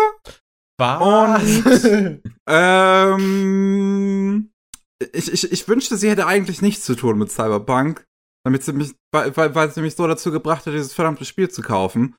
Ähm, Das, das muss man auch mal respektieren für das Studio, dass sie es geschafft haben, dass, dass Leute mehr Cyberpunk kaufen. Was ja so, so, dass du diesen Karren aus dem Dreck gezogen hast, so ein bisschen. ja. Ach ja. Ich, ich erinnere mich dran, Miki, ich glaube, das war 2020. Da haben wir darüber diskutiert, was unsere gemeinsamen, also was unsere Top 3 Anime des Jahres waren. Ähm, bei uns im Podcast. Und du hattest auf Platz 1. Hilf mir kurz aus, dieser Sci-Fi von, 2020? von äh, dieser Ach so, Akudama. Drive. Ja. Genau, Akudama Drive, wo ich es auf Platz 3 hatte. Und äh, mein, letzt, mein Lieblingsanime aus letztes Jahr war tatsächlich Cyberpunk Edge Runners. Und ich habe jetzt gehofft, dass du jetzt so, so, dass jetzt so du bei Leidenschaft teilst und den halt auch wieder so hoch hast. Das ist halt, ich finde, Cyberpunk ist halt das schlechtere Akudama Drive. Damn it. Ähm, weil, also ich finde, es ist immer noch gut. So. Aber es ist halt bei weitem nicht so bissig wie Akudama Drive. Es ist inhaltlich schwächer. Es ist halt, kommt nicht aus seinem kleinen Gefängnis als Nebengeschichte von Cyberpunk heraus, ne? Ja. Aber von den anderen Elementen, wie vom Stil und Optik, da tritt's alles einfach über den Haufen. Find, Das- ich- also finde find ich gar nicht. Also ich fand diese, diese Geschichte, ja, die ist sehr kompakt, aber äh, die hat mich sehr, sehr überzeugt. Also, sie, sie äh, war gut, aber sie, sie ich, nee, auch. was, auch, was, auch, was, was man sich ja eigentlich eher meint, ist schon, dass es eine eigenständige Geschichte ist, die man so für sich nehmen kann, wo man das Spiel nicht gespielt haben muss oder die, die auch äh, vorher dieses Cyberpunk-Universum vorher nicht irgendwie konsumiert haben muss, um sie zu verstehen. Aber das Klar. Problem ist, dass dieses Cyberpunk-Universum einfach so möchte gern politisch ist. Ähm, und, und da kann auch dieser Anime nicht, nicht draus ausbrechen, dass es halt alles so super oberflächlicher Punk ist. Darauf habe ich mich nicht konzentriert. Ich habe mich äh, vor allem darauf konzentriert, so auf diesen Charakter vom, von David, der halt zu Anfang irgendwie noch sehr, sehr kindlich ist. Ähm, und der dann sehr, sehr schnell erwachsen werden muss durch diese, Aus, äh, diese, diese Einflüsse dieser Stadt, die auf ihn wirken. Also ich kann mich halt daran erinnern, dass er irgendwie in Folge 4, letzte, letzter Punkt, ähm, quasi mit Maine, dem Anführer dieser Gang, wo er landet, nachdem seine Mutter gestorben ist und Mhm. sein Leben so ein bisschen aus, der, aus den Bahnen äh, läuft, äh, halt so sich über typische, also so, sowas, über die Probleme so, über die Last, die er auf den Anführer, auf die Schulter des Anführers so ähm, lastet, so redet. Dann kommt zum Cyberpsycho, der halt durchdreht und ähm, plötzlich äh, stirbt dann halt Main. Ich glaube, das kann man soweit noch spoilern, weil es noch ganz am Anfang passiert. Und das plötzlich ist hat, doch später, plötzlich, oder? plötzlich hat er diese ganze Last. Main ist wesentlich später, ja. Echt?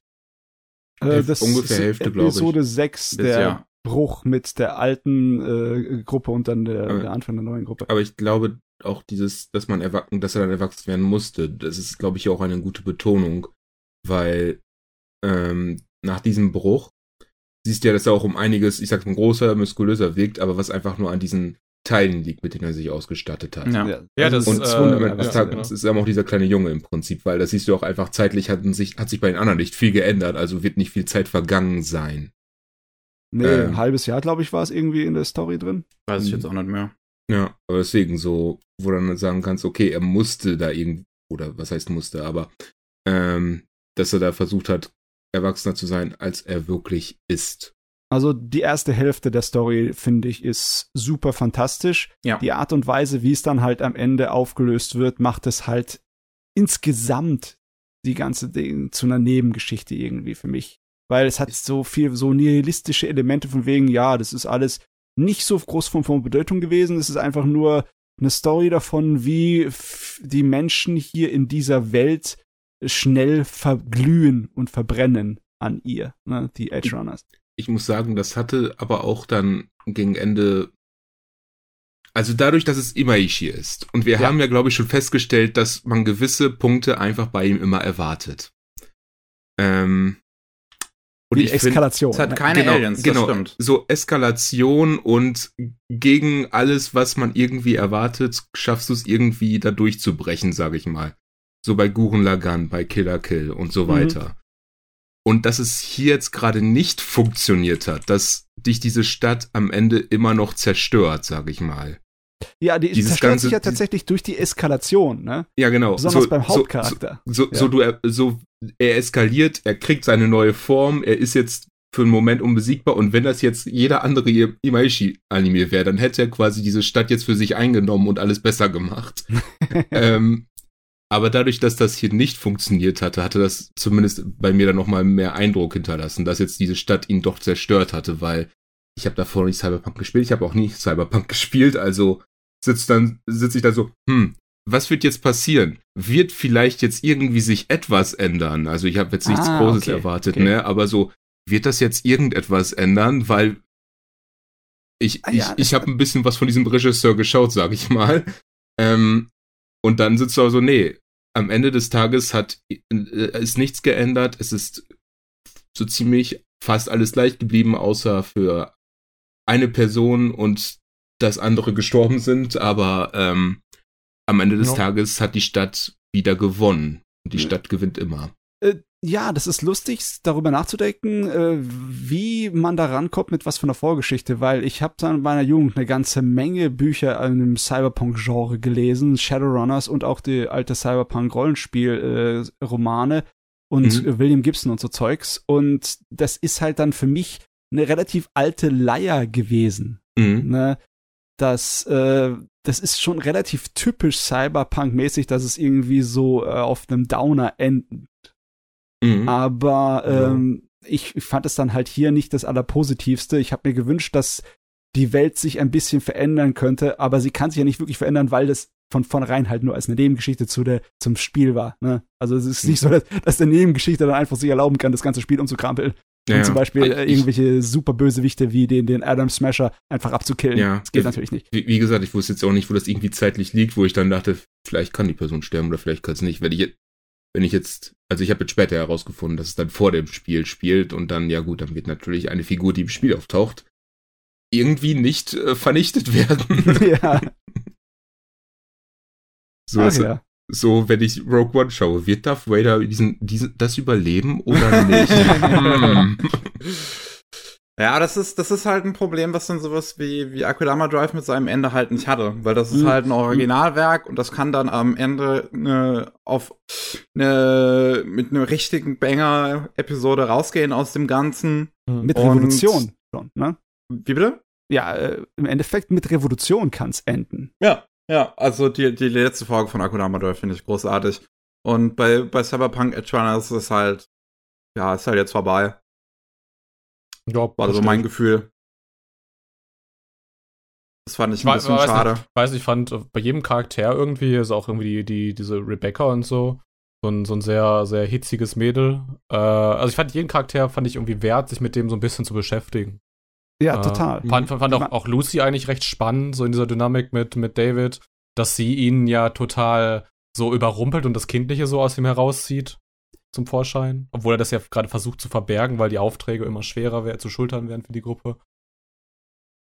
Es ist auf jeden Fall alles an dem Ding furchtbar interessant. Nur leider Gottes, da ist halt nicht mehr rauszuholen. Es ist, es ist leider. Es, es das, geht das, nicht reicht, das, das reicht mir aber auch. Also es sind zehn Episoden. Für mehr hättest du dann auch einfach mehr Episoden gebraucht. Ich finde, es Ja. hat halt einen starken Moment, der mir wahrscheinlich im Gedächtnis bleiben wird mit Ende Episode 6, mit dem, was Main passiert, weil das so großartig in Szene gesetzt ist. Ähm, und ich auch das, das, das Lied, wie das in der Szene benutzt wird, was Main von Mhm. sich gibt, das alles so fantastisch und auch geschnitten super. Ähm, wie, wie man diesen, diesen Shot, der, glaube ich, ikonisch schon aus der Serie geworden ist, wo David dann schreit und äh, man hört aber nicht ihn schreien, sondern man hört das Geschrei aus dem Lied, was dann einsetzt, weil er selbst kann schon gar nicht mehr schreien vor lauter Schmerzen. Ähm, und das ist eine wirklich absolut hervorragende Szene. Und in dem, das, dem Moment dachte ich mir auch, oh mein Gott, das kannst du nur noch, das, das wird die beste Serie des Jahres. Aber ich fand dann die letzten vier Folgen haben das Ganze mir ein bisschen nicht an die Wand gefahren, aber ein bisschen vom, vom Gaspedal gegangen. Ja, ich meine, der, der Ding war trotzdem andauernd bei unseren Best of 2022 immer ja, erwähnt. Ja, ne? also, also ich meine, es sieht ja hervorragend aus, es ist hervorragend gestoryboardet. Ich liebe, wie die Textintegration in der Serie stattfindet. So, ne, wie das mit den Nachrichten äh, gemacht wird, wenn da jemand geschrieben wird und dann sieht man das irgendwo im Bildschirm eingeblendet. Und ähm, teilweise wird es so eingeblendet, wie das dann im Spiel aussieht. Und man sieht aber auch, dass das auch immer irgendwie so eingeblendet wird, dass das auch aus der Perspektive von den Figuren zu sehen ist. Und das ist ja auch etwas, womit Killer Kill schon viel gespielt hat. Da finde ich es auch geil, wenn dann irgendwie eine Texteinblendung ist und dann gibt es einen Schnitt von der Kamera, aus dem die, die, die gleiche Szene aus einem völlig anderen Winkel zeigt und du siehst, dass die Schrift noch da hängt in der Luft irgendwo. Mhm. Was ich auch super geil fand bei der Serie, dass dieser komikhafte, verrückte, slapstickartige Actionstil von Imaishi, wo die Figuren dann teilweise in seinen alten Serien rumgeschmissen werden oder rumgebatscht werden, äh, und sie trotzdem halt wie altmodische Cartoon-Figuren dann, ja, sich wieder aufraffeln. Hier, wenn du rumgebatscht wirst, zerfällst du in kleine, blutige Einzelteile. Du zerspritzt. Das Ding ist überhaupt nicht zimperlich. Ich glaube, es ist die brutalste von all den Trigger-Serien, definitiv. Ja, das schon. Ja. ja steigt ja auch an ein mit so einem mit so einem Braindance, was man weiß später erfährt, äh, der wo wo in so drei Impact Frames aus verschiedenen Winkeln gezeigt wird, wie halt dieser Typ in dem Auto explodiert. Ja. Also und äh, blutig. Muss schon sagen, es fängt heftig an. Es fängt mit dem virtuellen Snuff-Film an. Sehr Cyberpunk. ja. Ich meine, zwei Szenen, die für mich natürlich noch im Kopf geblieben sind, habe ich auch noch, aber das liegt auch ein bisschen daran, dass ich ein absoluter Sucker für so Szenen bin, wo Leute einsam auf dem Mond stehen. Also. ah, ja. War auch gut. War auch ja. atmosphärisch. Genau. Ja. Einmal natürlich dann Folge 2 und dann noch den Abschluss am Ende der Serie. Wo dann auch so ein bisschen klar wird, dass für Lucy das im Prinzip auch jetzt nicht irgendwie ihr Traum ist, den sie unbedingt haben wollte. Hm. Also das, das Gerät hat auch äh, Trigger etwas geholfen. Es ist nicht so, dass sie davor unbekannt gewesen wären, aber das hat ihr schon mehr Augen auf sie gerichtet, auch aus dem einfachen, größeren, populären Mainstream, ne? Mhm. Ja, ich glaube glaub auch aus Leuten, die halt normalerweise nicht Anime gucken. Ja, ich glaube, Und, da, mhm. ja. Da helfen, glaube ich, Trigger gut diese Projekte wie Star Wars Visions oder Edge Runners, weil du dann halt so diese, diesen Querschnitt hast zwischen Leuten, die jetzt irgendwie Franchise mögen, also Star Wars oder Cyberpunk. Ja, und, was totale Nerds sind. Genau. Und Leuten, die Animes äh, schauen. Ähm, was auch du, totale Nerds du, sind. Du, krieg, du, du, du, kannst halt so beide kriegen. Da gibt's dann zwar eine gewisse Überschneidung, weil Nerds, aber halt auch so Leute, die dann jetzt nicht so da drin sind, wie wie gesagt, ich habe mir ja zum Beispiel Reactions von so Star Wars-Fans angeschaut, die Visions mochten oder bei Cyberpunk, du hast jetzt Leute, die vielleicht Cyberpunk mochten, die vielleicht da die äh, Spiele mochten oder mhm. die oder bei den Videospielen einfach sich mit reingesetzt haben und dann, weil sie CD Projekt Red mochten und dann jetzt das mit anschauen und dadurch kriegst du natürlich einen gewissen Boost dann dabei. Ich glaube, das sind dadurch schon so gewisse Projekte, die denen echt gut helfen. Ja, ich ja. bin auch froh, dass es so gut funktioniert hat.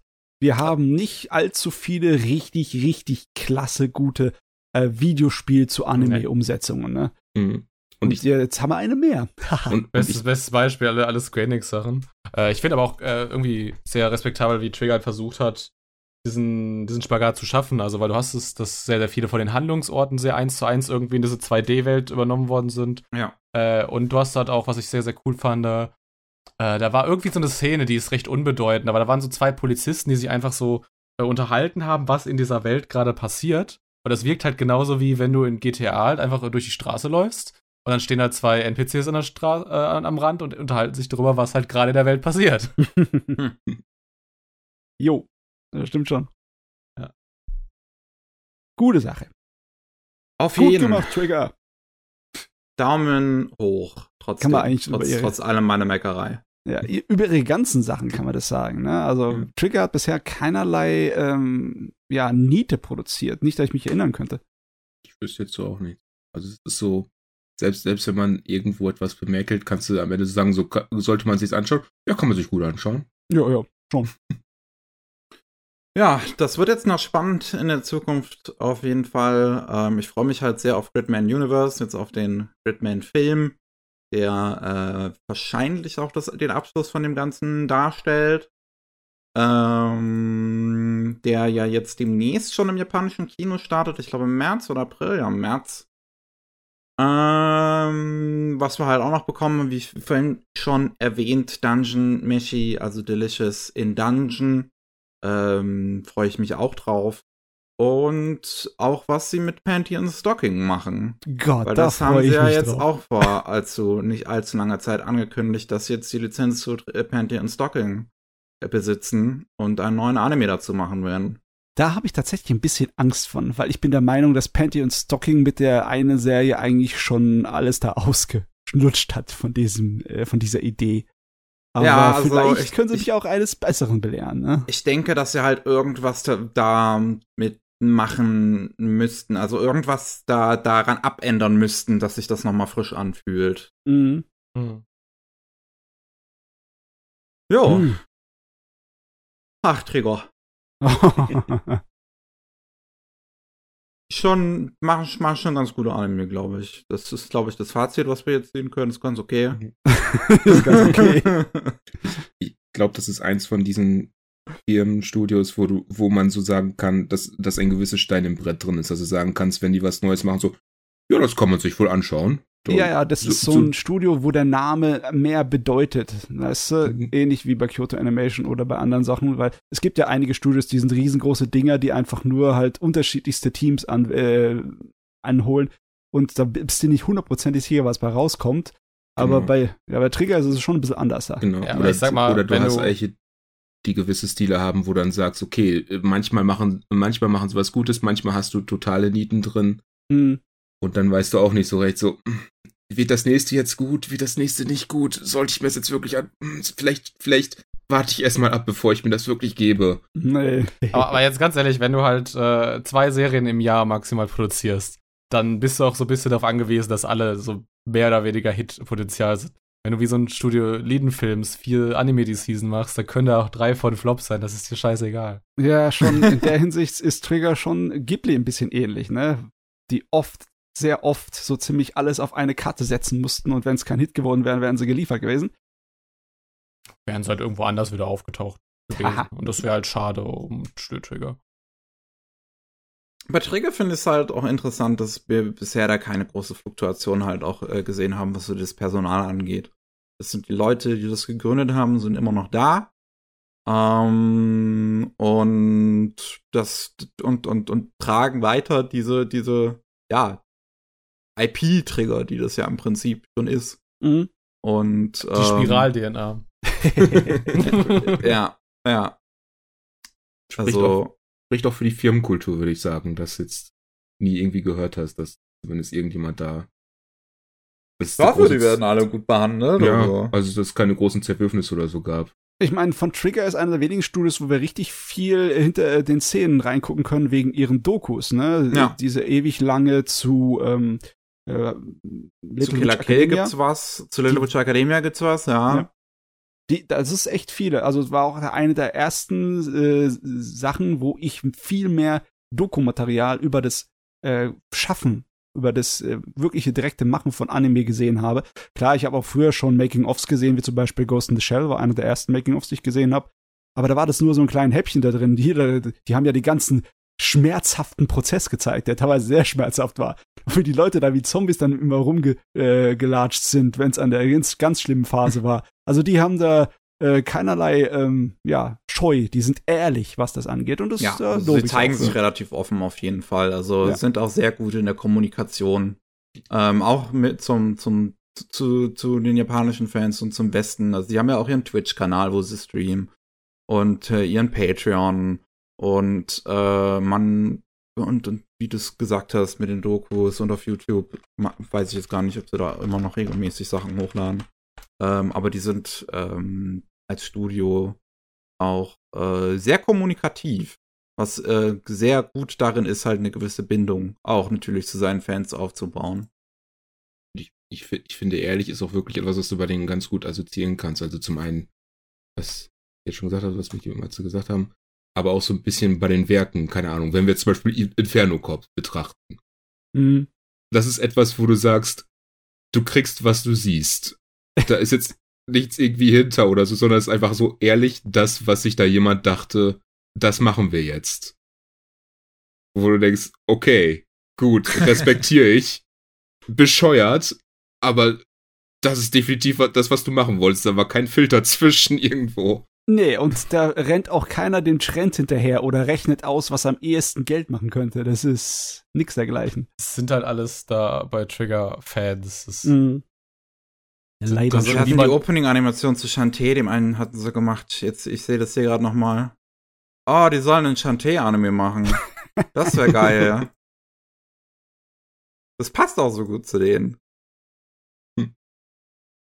Das nächste, bitte nächste, nächstes Spiel nach äh, Cyberpunk, äh, dann, dann Shantae-Anime auf Netflix. I don't know. Dann, dann geht die Strategie mit dem Franchise Kooperieren definitiv ganz gut. Wenn wir es zum dritten Mal machen. Alles klar. Dann sind wir durch. Ja. Ja. Ja. Vielen Dank fürs Zuhören an euch da draußen. Vielen Dank an euch beide, an, an den Pergatox und an Dimbula, dass ihr dabei wart. Immer Ja, und uns äh, hier ausgeholfen habt, über dieses große Studio zu sprechen. War eine Ähm, Gaudi. Hat Spaß Auf jeden. Wenn ihr mehr über äh, mehr von Dimbula oder, oder Imperatox hören wollt, dann könnt ihr natürlich die Links in der Beschreibung euch anschauen. Alles verlinkt. Wir sind draußen an der Stelle. Ähm, schaltet auch beim nächsten Mal gerne wieder ein. Der 204. Tschüssikowski. Bei der 204, ja. Tschüssikowski. Ciao. Tschüss.